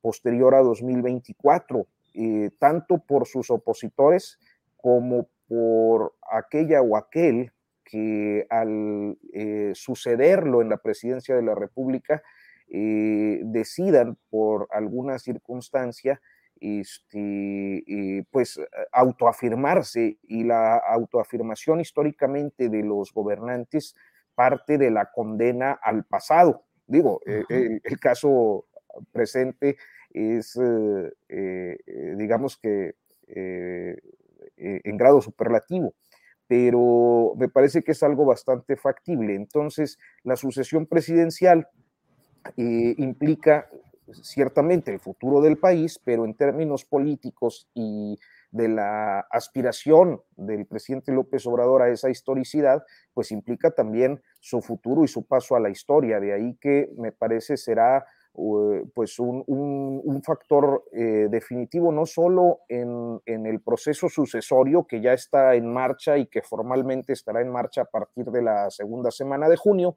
sino también en el periodo postpresidencial. Bien, Arturo. Temoris Greco, ahora sí que, y sin embargo, encuestas como la de esta empresa Encol, publicada por encargo del diario El País y de W Radio, dan una ventaja enorme a Morena conforme a esos números que plantean. Le dan una ventaja a Morena casi 2 a 1 respecto a Va por México, los diferentes partidos ahí coaligados, y por otra parte a la propia Claudia Sheinbaum, que la coloca como la líder, la puntero de las preferencias en general para la candidatura de Morena. ¿Cómo ves estos datos? Las encuestas siempre son, eh, tienen sus bemoles, o aquí mismo yo en lo personal siempre he criticado, como lo han hecho otros de ustedes, esa falta de conocimiento de datos, de metodologías reales de lo que ahí se hace, pero finalmente resulta llamativo que un diario como El País, eh, con esta encuesta, lo plantee de esa manera. Morena arrollaría en las elecciones y Claudia sería la mejor posicionada para esa candidatura. ¿Qué opinas, Temoris? Es que un, un, un 61%, que es lo que le pone esta encuesta a Morena, es, es impresionante. O sea, es efectivamente, como dices, es arrollador. Son números de, de, de, de otras épocas y, y, de, y, y de realmente pocas épocas en, las, en, en, condiciones eh, de, experiencia democrática reales. Es, o sea, es muy, es muy impresionante. Y a mí me hace, o sea, yo, yo, yo, yo siempre he pensado que eh, la, la, decisión del, del presidente de, de, retirarse a fin de su periodo va a provocar que eventualmente lo, el nuevo escenario político que tenga México surja a partir de, de Morena, o sea, a partir de divisiones de, de Morena, porque él es el principal pegamento de ese partido y sin él, pues eh, eh, no, no habrá muchas razones para que sus principales eh, tribus o liderazgos permanezcan juntos. Pero otra hipótesis, por ejemplo, o sea, nada más para, para, para, para, estudiar, es que pudiera seguir una trayectoria como la del Congreso Nacional Africano de, de, Sudáfrica o la del Partido del Congreso de India, que, eh, que, que de, de, alguna forma enraizaron pro, profundamente con sus sociedades durante periodos muy largos, o sea, el Congreso Nacional Africano ganó con Nelson Mandela en el 94, tuvo 62%, que es más o menos lo que, lo que, lo que le, le pone esta encuesta ahora. Cuando estuve en, en Sudáfrica en, en, 2005, acababan de ganar otra vez con el 70%, y ahora, o sea, ya llevan que 29 años en el, en el poder, en el 19 ganó el presidente Ramaphosa con el 57%. Y en el, y en el, en el caso del Partido del Congreso estuvieron, digo, sal, sal, salvo un par de, periodos como del 51 al 96, eh, o sea, 45 años y luego con dos periodos, tú, este, que perdieron cinco años, pero el, el, partido de Nehru y de, y de su hija Indira y de su nieto Rajiv estuvo casi ininterrumpidamente 45 años en el poder y siempre votado por, por, una población que lo veía como la, la, representación legítima del Estado. O sea, como ocurre también con, con, el, con el, Congreso Nacional Africano. Y esta, esta eh, representación o, o, permaneció en, en el caso de, de, Sudáfrica todavía y en el de India tanto tiempo, a pesar de la corrupción, a pesar de que esos partidos no cumplieron con gran parte de las expectativas y de aquello a lo que, a lo que se comprometieron. En el, en el caso de, de, de, Sudáfrica, a pesar de que el Congreso Nacional Africano acabó convirtiéndose en neoliberal en, uh -huh. y, y, de, y, de, ser, o sea, los, los últimos eh, tres pre presidentes han sido hombres riquísimos, o sea, no, uh -huh. no, no, Mandela, pero sí eh, eh, Thabo Mbeki y Jacob Zuma y, y Ramaphosa. Entonces, eh, pero, pero siguen teniendo esta vinculación tan fuerte con el electorado, eh, a pesar de que no cumplió. Entonces, yo, yo me pregunto si, si, si, esa puede ser una, una, una, una opción. Y por el otro lado, esto de, de Telles y Noroña, eh, ellos están apelando a, a, los extremos, están apelando, o sea, tan, tan, tan, tanto Noroña apela a, la parte más, más izquierda del movimiento de, de, Morena y, y Telles a la, a la derecha, a la, a la, derecha, y, esto los está haciendo crecer. Están afectando a aquellos candidatos que son más, más moderados.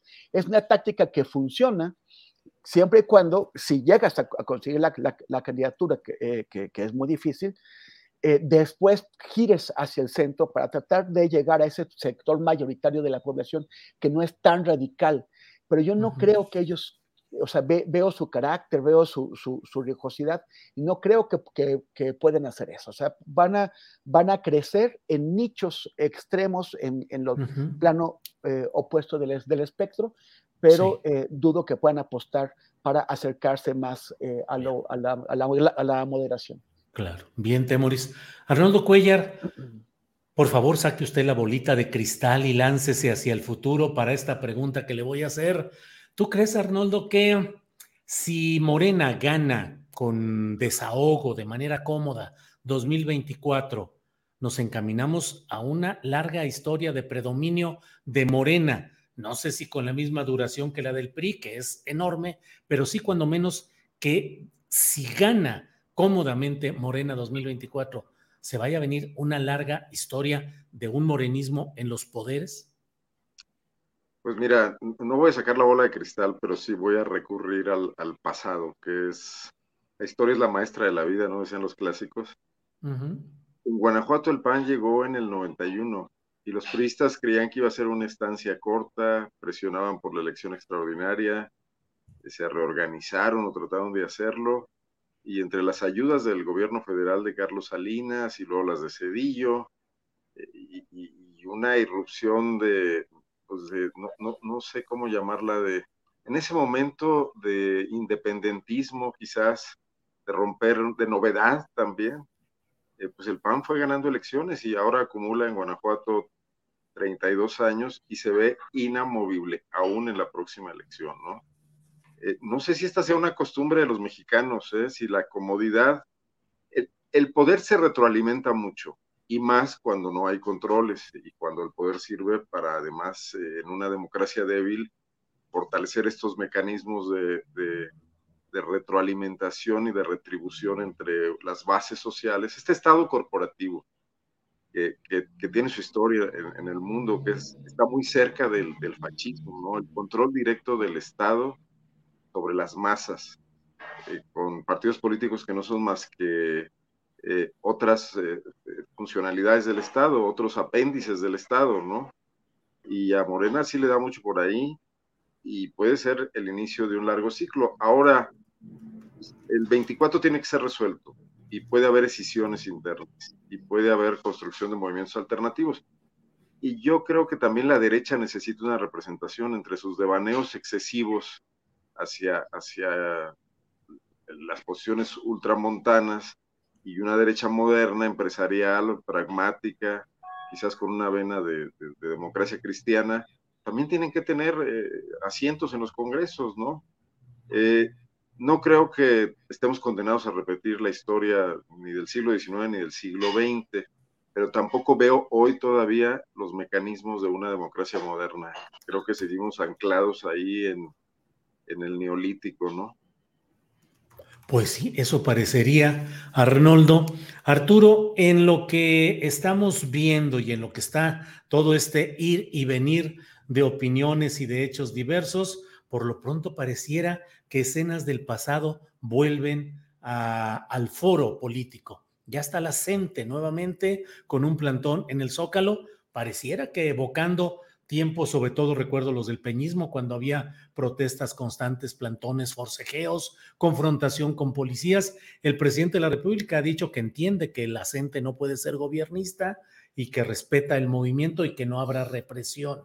Pero, ¿cómo ves este retorno de la gente a los tambores de guerra política o serán prolegómenos electorales también, Arturo? Bueno, nunca, nunca se puede eh, disociar eh, los movimientos sociales de los momentos eh, políticos que vive un país. en el caso de la CENTE, sin embargo, a mí me parece que a través de su historia han reivindicado banderas genuinas y luchas auténticamente, pues, de eh, en la búsqueda de, consolidar derechos para, para, la base magisterial de una manera más eh, contundente y activa que lo que históricamente ha hecho el, el CENTE, el sindicato oficial. Eh, los sindicatos, el corporativismo mexicano, a través de este siglo, lo hemos visto en su talante eh, mimetizable, acomodaticio, ¿no? Eh, cuando cuando se da la primera alternancia con el triunfo de Vicente Fox, quizás una de las principales aliadas de Vicente Fox, eh, pues fue el Baester Gordillo, en ese tiempo dirigente del, del CENTE, y luego eh, el cierre de sexenio se da con un movimiento eh, que si bien agrupaba diferentes movimientos sociales en el estado de Oaxaca, pues tenía como en un papel protagónico a la sección 22 en el estado de Oaxaca, la CENTE.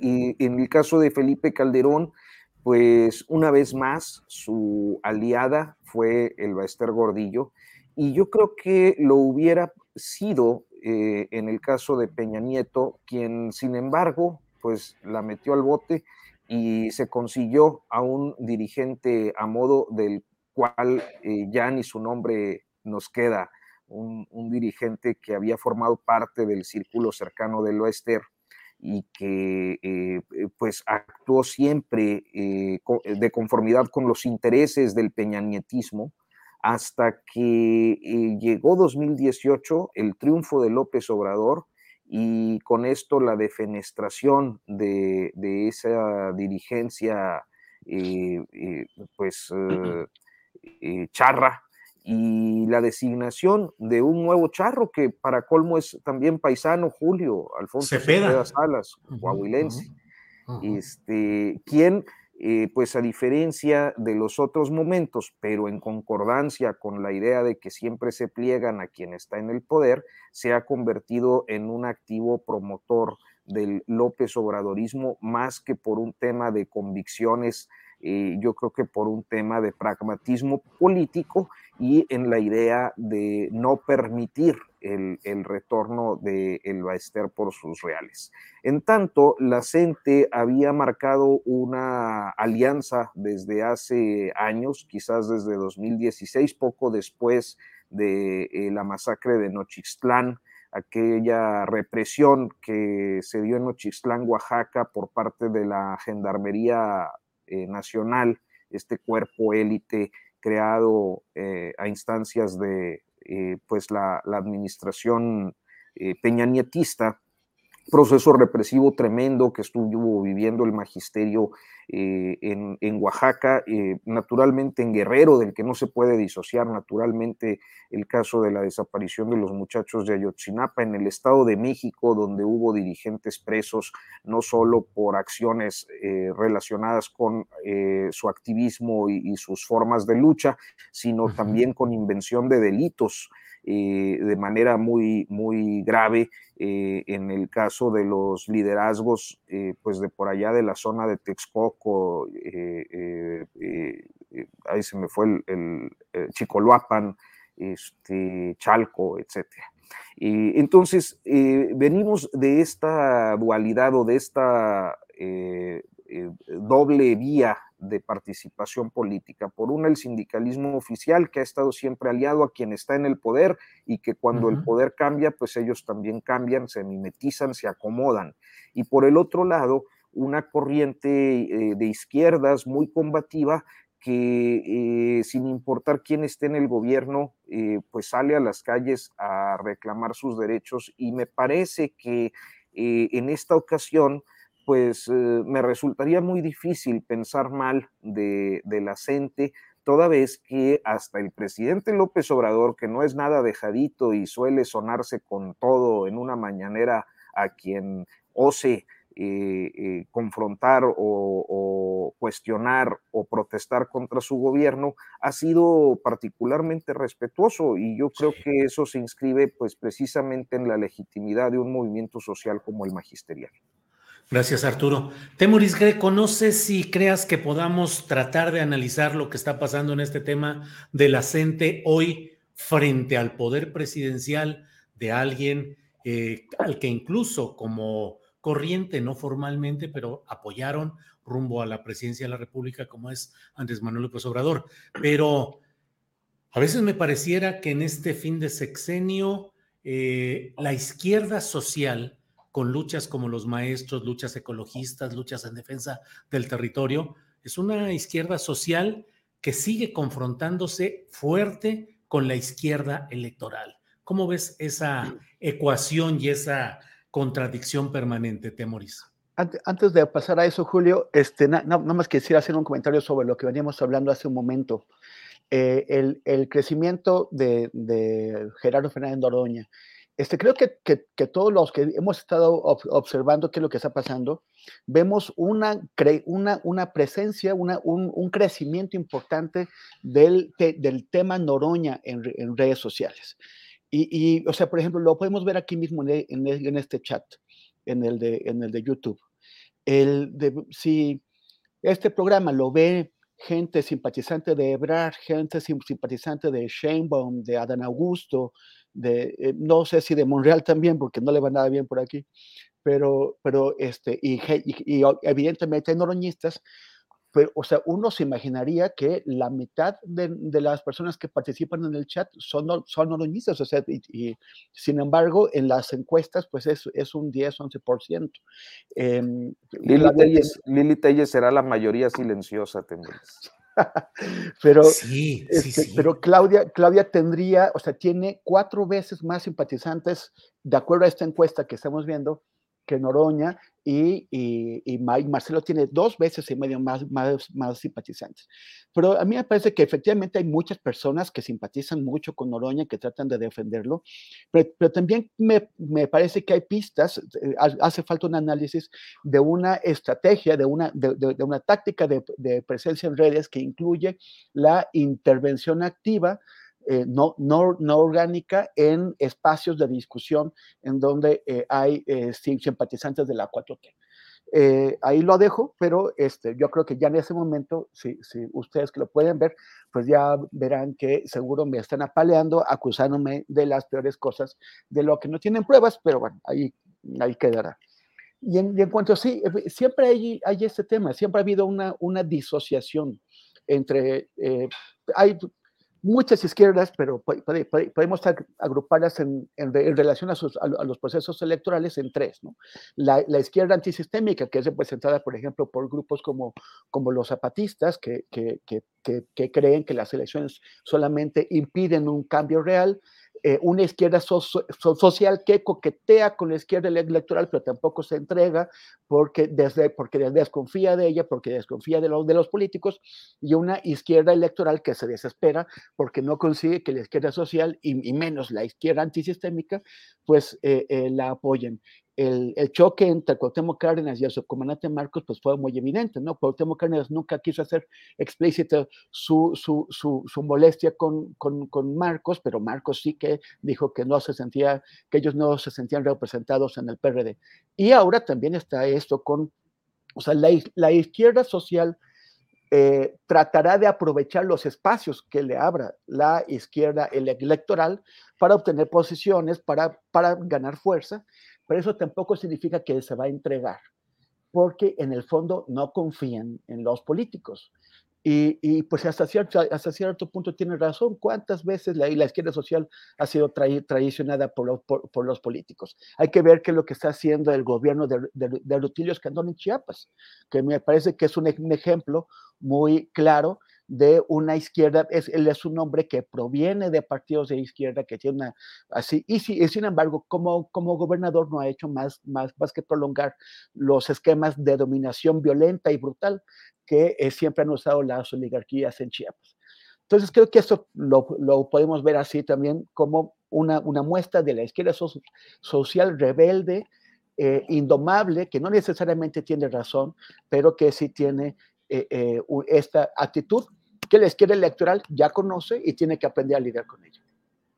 Bien, Temoris. Arnoldo Cuellar, digo a reserva de lo que quieras comentar sobre lo que ya hemos hablado anteriormente, pero ¿cómo ves el tema del general secretario, la adquisición de un departamento en Huizquiluca, en Estado de México?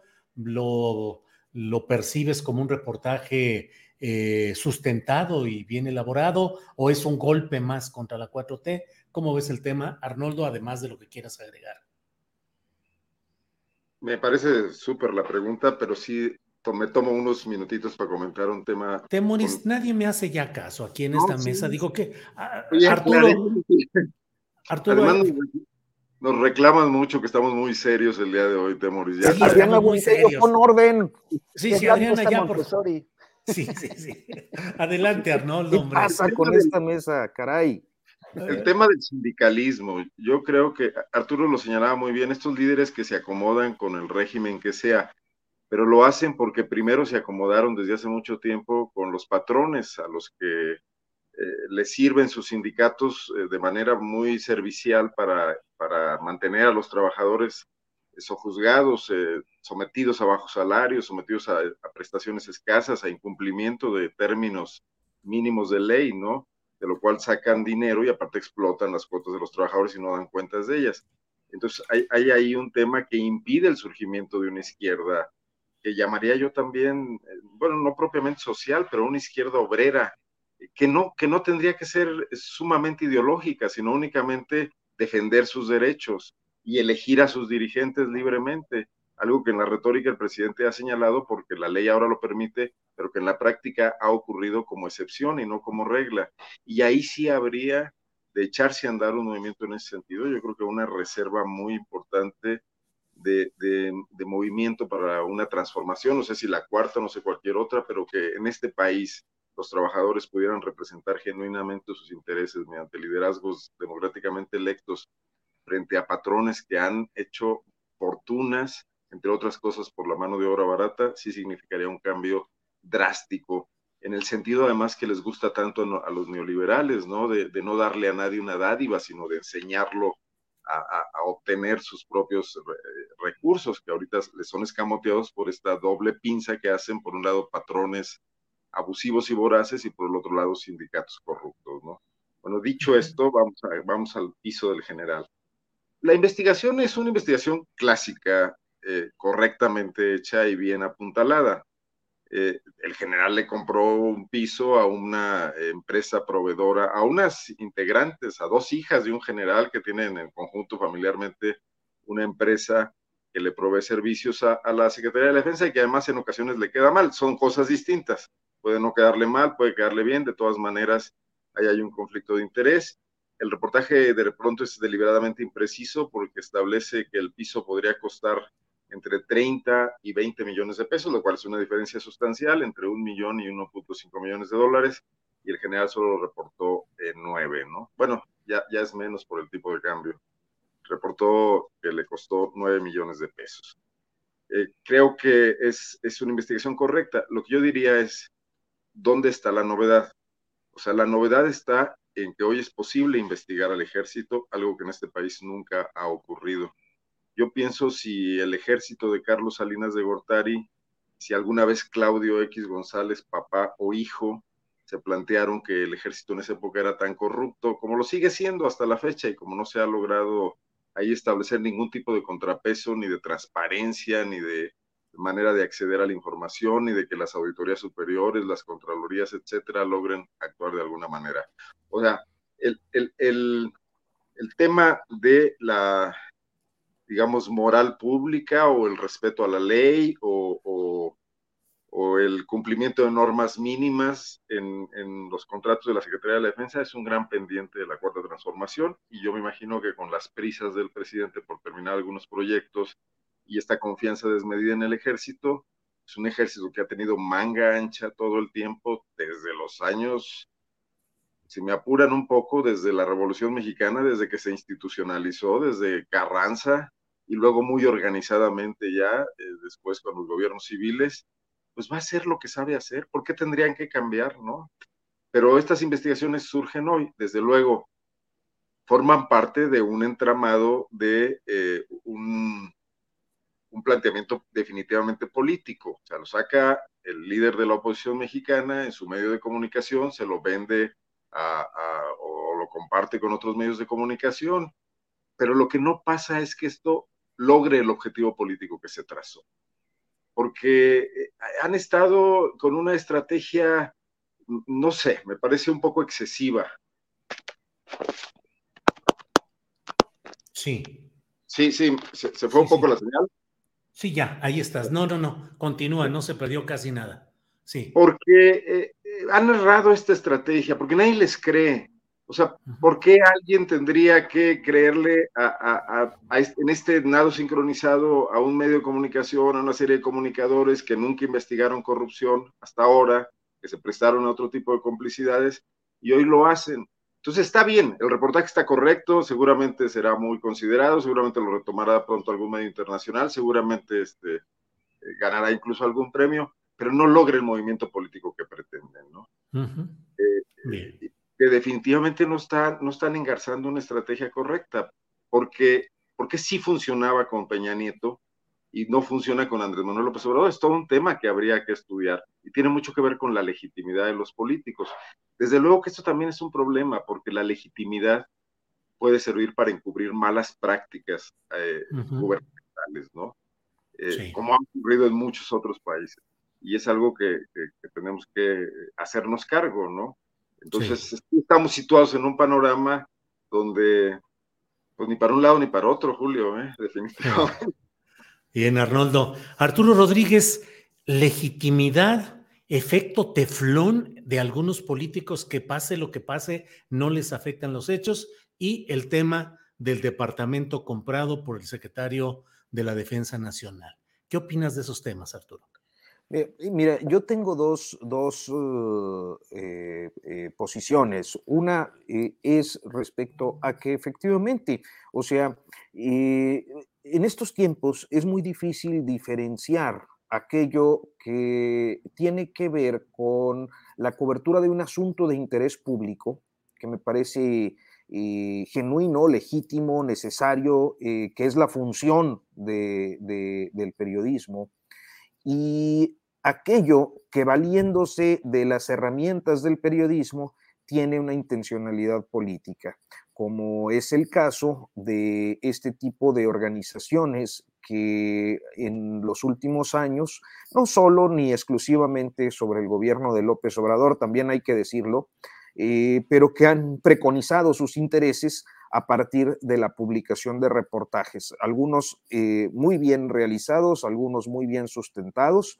Eh, hay que decir que eh, Mexicanos contra la Corrupción pues ha contratado desde su nacimiento a periodistas que son muy profesionales para realizar estas tareas este, y que en el desempeño de su trabajo han colocado temas de primera importancia eh, en, estos años, incluida la actual administración, pero insisto, no exclusivamente, porque habría que recordar que ellos fueron los que hicieron, eh, Raúl Olmos en particular, el asunto, por ejemplo, de los negocios de Vicente Fox y eh, este tema con, con, muebles y mudanzas, con el grupo Muebles y Mudanzas, que hemos visto reportajes que pues acreditaron de manera muy contundente eh, desde antes de que iniciara el gobierno de López Obrador, la corrupción en Odebrecht y de Emilio Lozoya y de otros eh, políticos empresarios, entre otras cosas. Entonces, ciertamente, pues eh, hablamos de una, de una organización que tiene una intencionalidad política, pero que contrata a periodistas profesionales para que generen productos periodísticos. Y esos productos periodísticos, cuando están bien realizados, sustentados y revelan asuntos de interés público, más allá de la intencionalidad política de aquellos que los financian, tiene la relevancia de eh, ser eh, trabajos que eh, son de interés público. ¿Por qué es de interés público? Bueno, pues porque el hecho de que un secretario de Estado, eh, además en tratándose de un general del ejército mexicano, cuya capacidad de ingresos es plenamente rastreable en fuentes públicas abiertas, pues naturalmente obliga al cuestionamiento sobre cuál ha sido la fuente de sus ingresos. Y, no siendo el único caso, no siendo el caso privativo del general secretario, me parece que eh, tanto él como aquellos que se han visto eh, expuestos, exhibidos a través de un reportaje o de una investigación eh, periodística, sea de mexicanos contra la corrupción o de quien sea, eh, han tenido la gran ventaja de contar con el manto protector del presidente López Obrador, que eh, tiene una altísima credibilidad y un alto grado de confiabilidad para los ciudadanos, de manera que me parece que es un aprovechamiento abusivo, porque para el presidente aquello que se publica y perjudica algo de su administración pareciera que es leído como un ataque al eje de su narrativa, que es el discurso anticorrupción, mientras que aquellos que incurren en corrupción se ven cobijados por esta perspectiva presidencial de que todo se trata de atacarlo, cuando también hay asuntos que son de interés público. A mí me parece que este es un asunto de interés público que independientemente de quién lo ha realizado, tiene que ser suficientemente explicado, como todo aquello que eh, pues eh, constituya un, acto de corrupción, eh, porque así debe de ser, porque el interés público está por encima de los intereses políticos de los gobernantes. Es decir, no podemos asumir una actitud laxa porque van a perjudicar la cuarta transformación cuando la cuarta transformación, por su intencionalidad política de mantener el discurso anticorrupción, da cobijo a señores corruptazos. Entonces, creo que en eso tendría que haber una claridad suficiente, dudo que se alcance porque estamos en una sociedad que está muy polarizada y que naturalmente habrá de actuar como porra deportiva ante cualquier condición eh, sin el menor atisbo de eh, análisis sobre los datos expuestos por mexicanos contra la corrupción o por el que sea. Bien, Arturo, Temoris, eh, ¿cuándo te destapas como candidato a presidente de la República Independiente? Digo, ya lo hizo Pedro Ferriz Híjar, se ha destapado para presidencia y ha dicho de inmediato que lo primero que va a hacer cuando le entreguen la banda presidencial, entregándosela, y él va a detener Andrés Manuel López Obrador para encarcelarlo. ¿Cuándo te lanzas, Temoris? micrófono, micrófono. Con esas eh, eh, arrebatos, esas, esos, arrebatos de locura, sí, sí, sí es que están tremendos. O sea, los, los, los Pedro Ferriz, mira, creo que ya lo había dicho, el único Pedro Ferriz bueno se montó en un platillo volador y se fue al espacio los, que, los que se quedaron aquí están locos de, remate. Pedro Fariz de Con hablando abiertamente de, dar un golpe de, Estado. Yo he expresado que no creo en la teoría de que se prepara un golpe de, Estado, menos cuando estamos a punto de, acabar sexenio, pero, pero, pero de que hay algunos locuaces por ahí, como los de Frena o, Pedro Fariz de Con, pues sí. Y luego este otro, que quién sabe por qué, me puse a buscar, cuando escuché el rumor de que había salido eh, con, con este cuento de, que quiere ser candidato, puse, o sea, para, para verificarlo, puse en, Google Pedro Ferriz y de inmediato me, aparecieron los, los dos de con, que decía este señor de la noticia, no sé qué, y el otro, Pedro Ferriz Híjar, decía, hijo de Pedro Ferriz de Con. O sea, eso es como Google identifica a, ese, señor. No tiene un mérito. Y, y, y, sale con este tema como si él fuera el señor, fuera juez, fiscal, policía, carcelero y todo, de que en cuanto, según él, Andrés Manuel le va a entregar la banda presidencial, él eh, eh, lo, va a meter a la cárcel. O sea, ¿qué le pasa? es, es, es, absurdo. Y, Yo, yo, yo no creo porque te escuché comentar, Julio, que tú pensabas que, que, que a él le, beneficia que, que, hablemos de él. Yo no creo eso de que, que hablen de ti, aunque hablen mal, pero que hablen. Eh, a veces puede funcionar, pero no creo que sea una ley. En, este caso, eh, me parece evidente que se pone en ridículo, en ridículo fatal. Y, y, y, es así como que, o sea, es como para que todo el mundo se burle de él. Una cosa es que hablen mal de ti, pero con algún tipo de respeto, o sea, que te tomen en serio. Y otra cosa es que, que todas las redes se, se burlen. Esto es, es un, es un, es un, es un cotorreo. Y nada, nada más un comentario. Estoy muy, muy de acuerdo con lo que dijo Arturo hace un momento, muy de acuerdo en todo lo que dijo. Este, nada más, mi querida, no lo tengo que hacer una precisión. No, no, no se investiga al ejército en ese sexenio. O sea, mira el caso de Ayotzinapa. El presidente ha insistido, insistido, insistido, lo ha dicho en todos los, los tonos que abran los archivos para castigar crímenes cometidos el sexenio pasado. nada de ese sexenio. Y no lo han hecho. Y, y, tumbaron las órdenes de aprehensión contra, contra generales y otros oficiales y han hecho todo. E, e, esta investigación no, no es una investigación del ejército es una, es una investigación sobre las operaciones eh, civiles de un señor que, que, es, que es un general, sí, pero eh, es una investigación hecha en, en archivos civiles.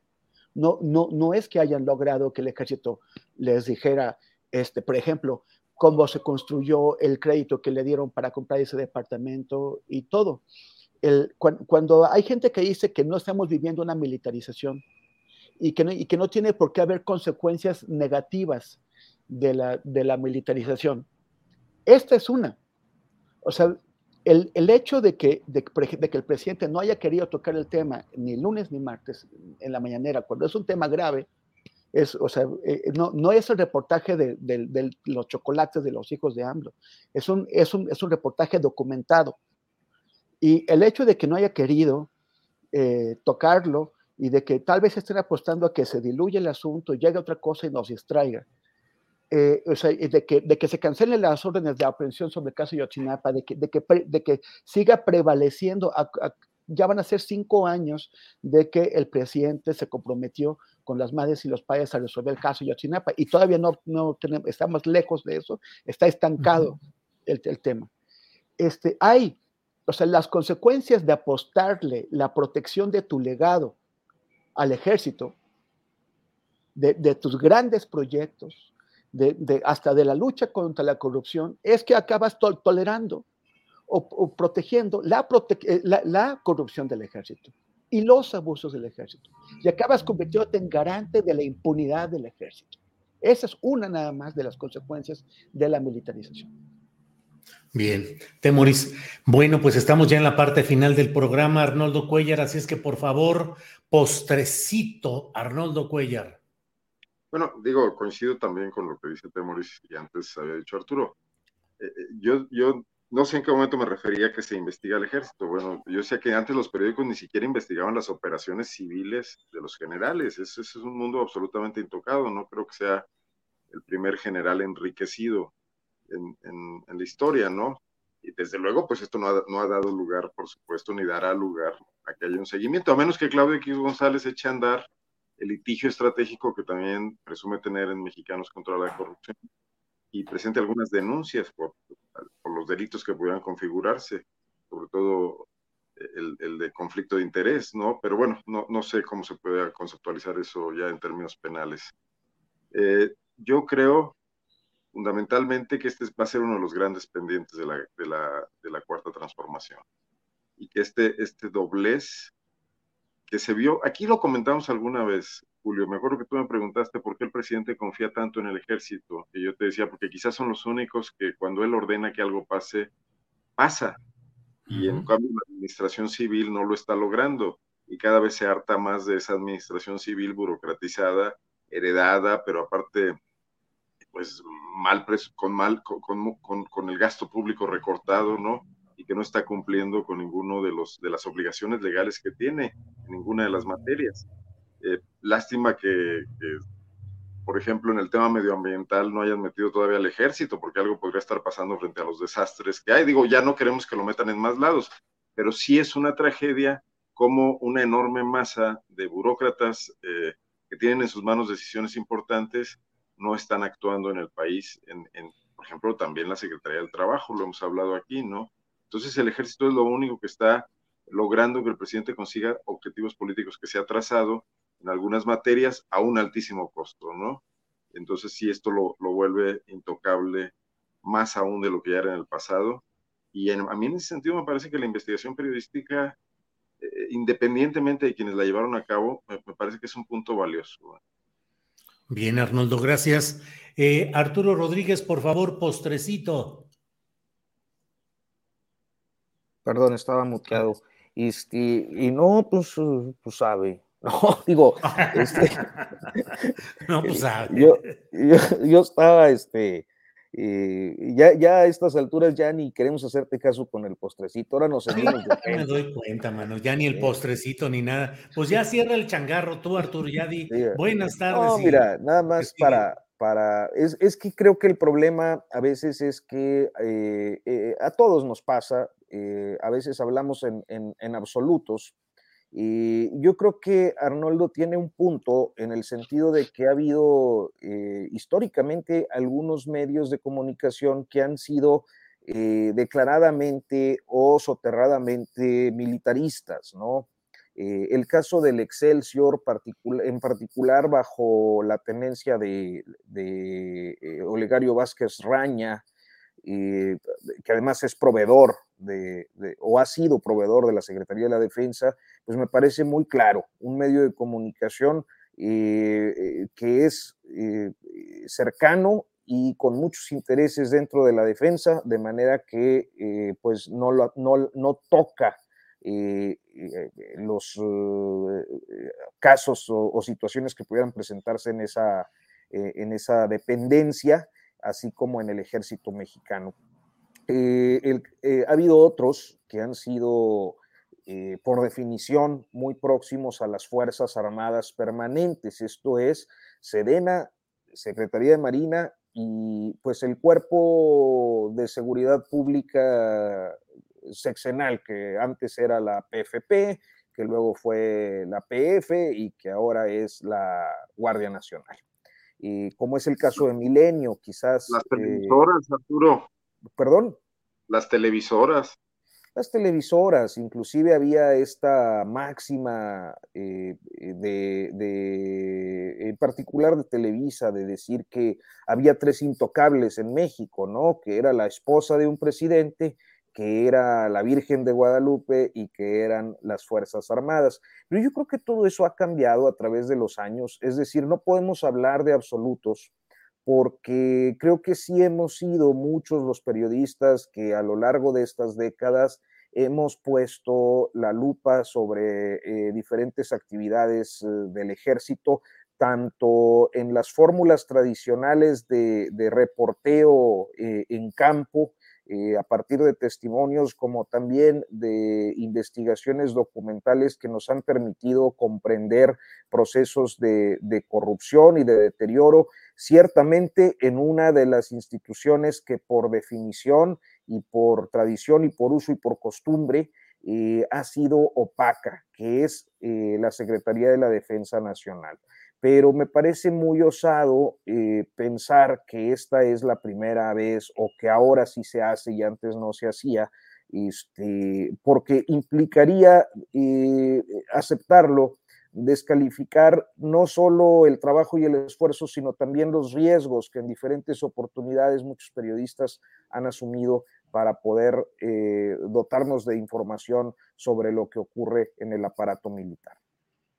Bien, Arturo. Temoris Greco, para cerrar el changarro, postrecito, final, final, por favor. Oye, pues es, es este tema que, que, se dio a conocer ayer. Este, tú y yo hemos publicado en, en la editorial HarperCollins y también Álvaro Delgado y Alejandro Páez publicaron en, en, en esa editorial.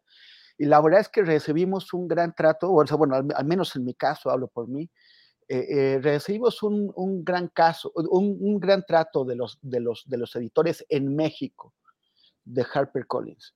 Pero eh, la pena resultó en que eh, ayer Alejandro y Álvaro denunciaron que de Estados Unidos, porque la editorial pues tiene una sede en México, pero pues es, o sea, es, una editorial de, Estados Unidos y que es infinitamente más grande allá, eh, le censuraron un libro, o sea, fue censura pura y dura, y a mí me parece que es pues indignante.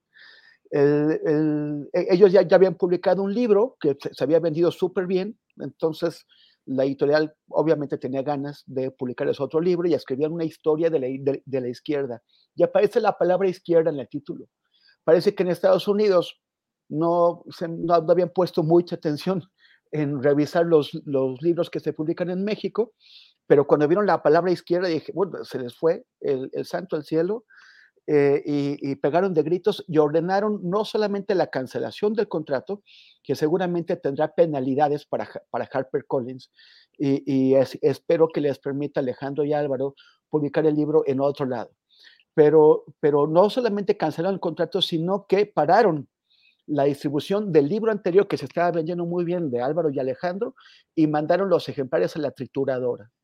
O sea, es, es a mí me parece indignante eh, eh, yo eh, lo siento mucho porque en México han estado haciendo muy buen trabajo, pero que tengan pues esta intolerancia extremista, decimonónica, clerical, porque parece que hay un tema religioso allá también que está influyendo y que pues viene a afectar y a poner en duda el prestigio el, el, prestigio que han estado construyendo los editores en México. Entonces, nada más, pues enviarles solidaridad, y abrazos a Alejandro y, Álvaro.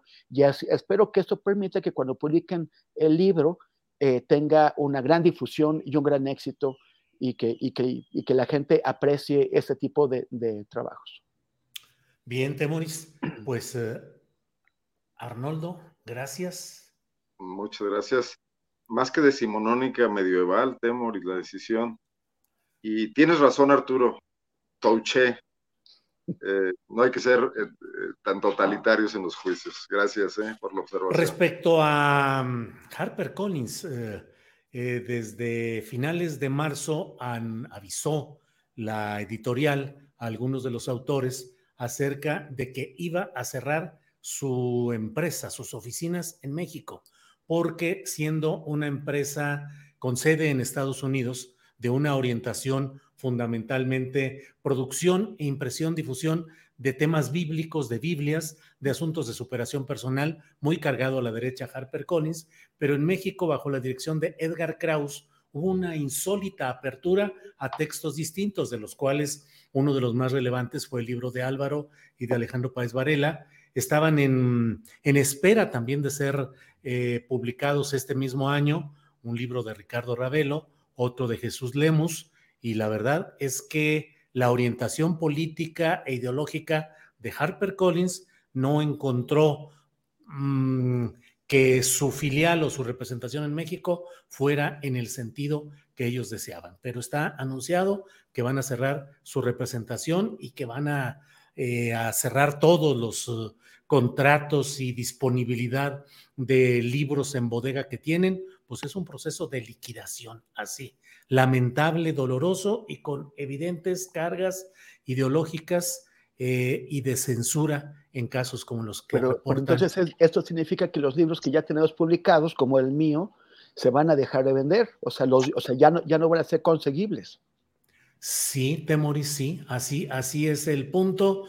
Daniel Mesino, que es otro autor de un libro importante, una novela, eh, ha puesto ya incluso desde hace como 15 días, tres semanas, la invitación a gente que quiera comprar a precio de baratísimo eh, sus libros para evitar que sean enviados a la trituradora. Y en otros casos, pues simplemente eh, los van a, los van a, a, deshacer, a, triturar muchos de esos libros. Así es.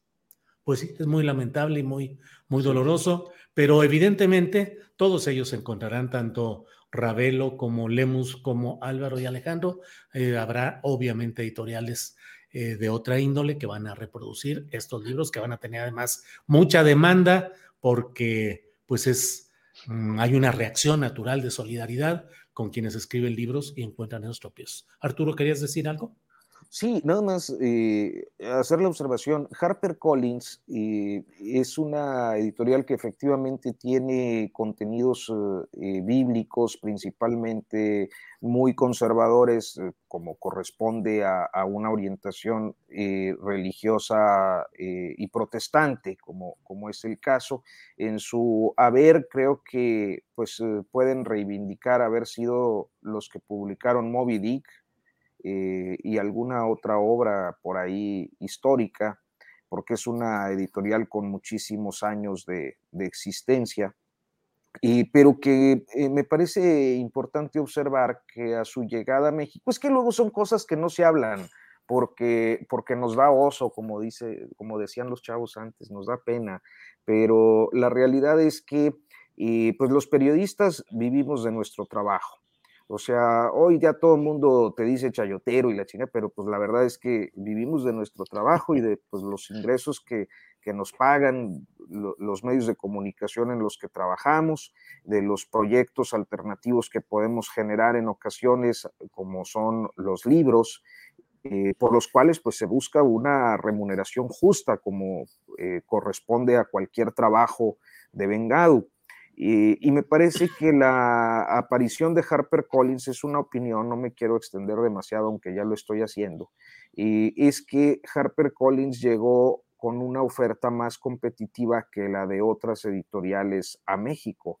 y esto eh, prendió las alertas, eh, inclusive en las grandes editoriales, porque algunos de sus autores con buenas eh, ventas de libros, empezaron a firmar con, Harper Collins. Este, y creo que lo que menos nos esperábamos es que ante los éxitos en ventas que se habían generado durante este par de años que ha estado operando en México, e, efectivamente, a, partir de la dirección de un editor y, escritor que me parece eh, que merece el mayor de los respetos, yo no, no tendría nada que decir sobre, sobre él, Edgar Krause, y, creo que se había convertido en una alternativa eh, que hoy vemos pues eh, por eh, la misma, con base en el mismo éxito de algunos de sus autores, más progresistas o cargados a las izquierdas o definidos como, como periodistas o autores de izquierda, este, y la editorial decide cerrar y, me parece eh, pues que es eh, lamentable, por una parte, observar que una editorial eh, se maneja así, por otra, que estemos ante un caso que pudiera implicar censura. Y finalmente yo diría, ante una situación en la que no es posible disociar la posibilidad de que alguna fuerza o algún grupo de interés y de presión de la derecha más rancia del protestantismo mexicano y haya tenido pues alguna injerencia en la decisión que desde la dirección global se tomó para el caso de la, del capítulo mexicano. Así que bueno, era eso.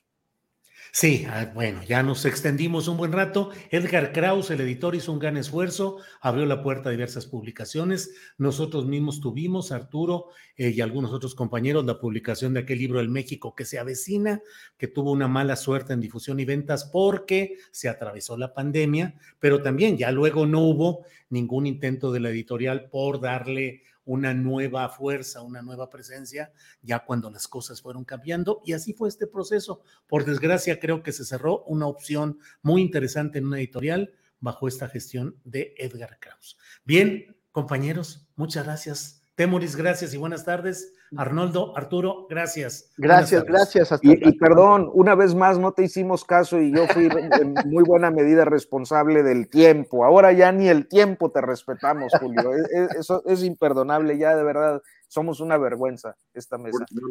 vámonos. Voy a tener que tomar medidas muy drásticas y muy enérgicas en este asunto. Mañana las voy a anunciar lo que voy a hacer ya en un rato más. Pero bueno, gracias Arturo eh, Temuris Arnoldo. espero que a partir de la próxima semana se porten bien. Sí, sí, se tienen que portar bien. Hasta luego, gracias. Bien, pues son las 3 de la tarde con 12 minutos. 13, la... Ay, ay, ay, ¿qué estoy diciendo? 3 de la tarde con 12 minutos, así es. Bueno, pues estamos ya en la parte final de nuestro eh, programa.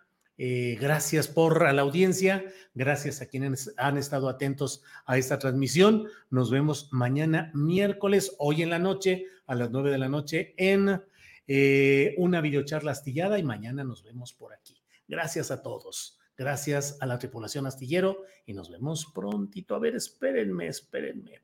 Espérenme tantito. Tenemos, espérenme tantito. Mm, porque todavía tenemos alguna información. Déjeme ver si la damos a conocer. Algunas cositas todavía que están ahí pendientes. Eh, ah, ah, mm. Bueno, vamos a cerrar, vamos a cerrar. Gracias, nos vemos a las nueve de la noche de hoy. Eh, en la videocharla astillada y nos vemos mañana de nueva cuenta. Gracias, buenas tardes.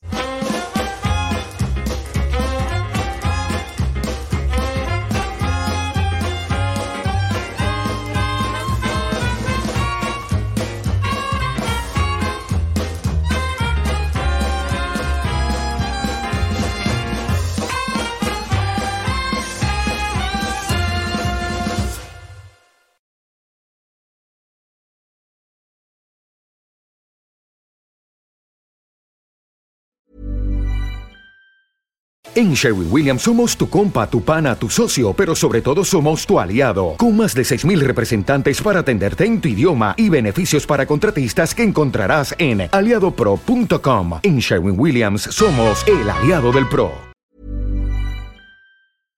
Para que te enteres del próximo noticiero, suscríbete y dale follow en Apple, Spotify, Amazon Music, Google o donde sea que escuches podcast te invitamos a visitar nuestra página julioastillero.com.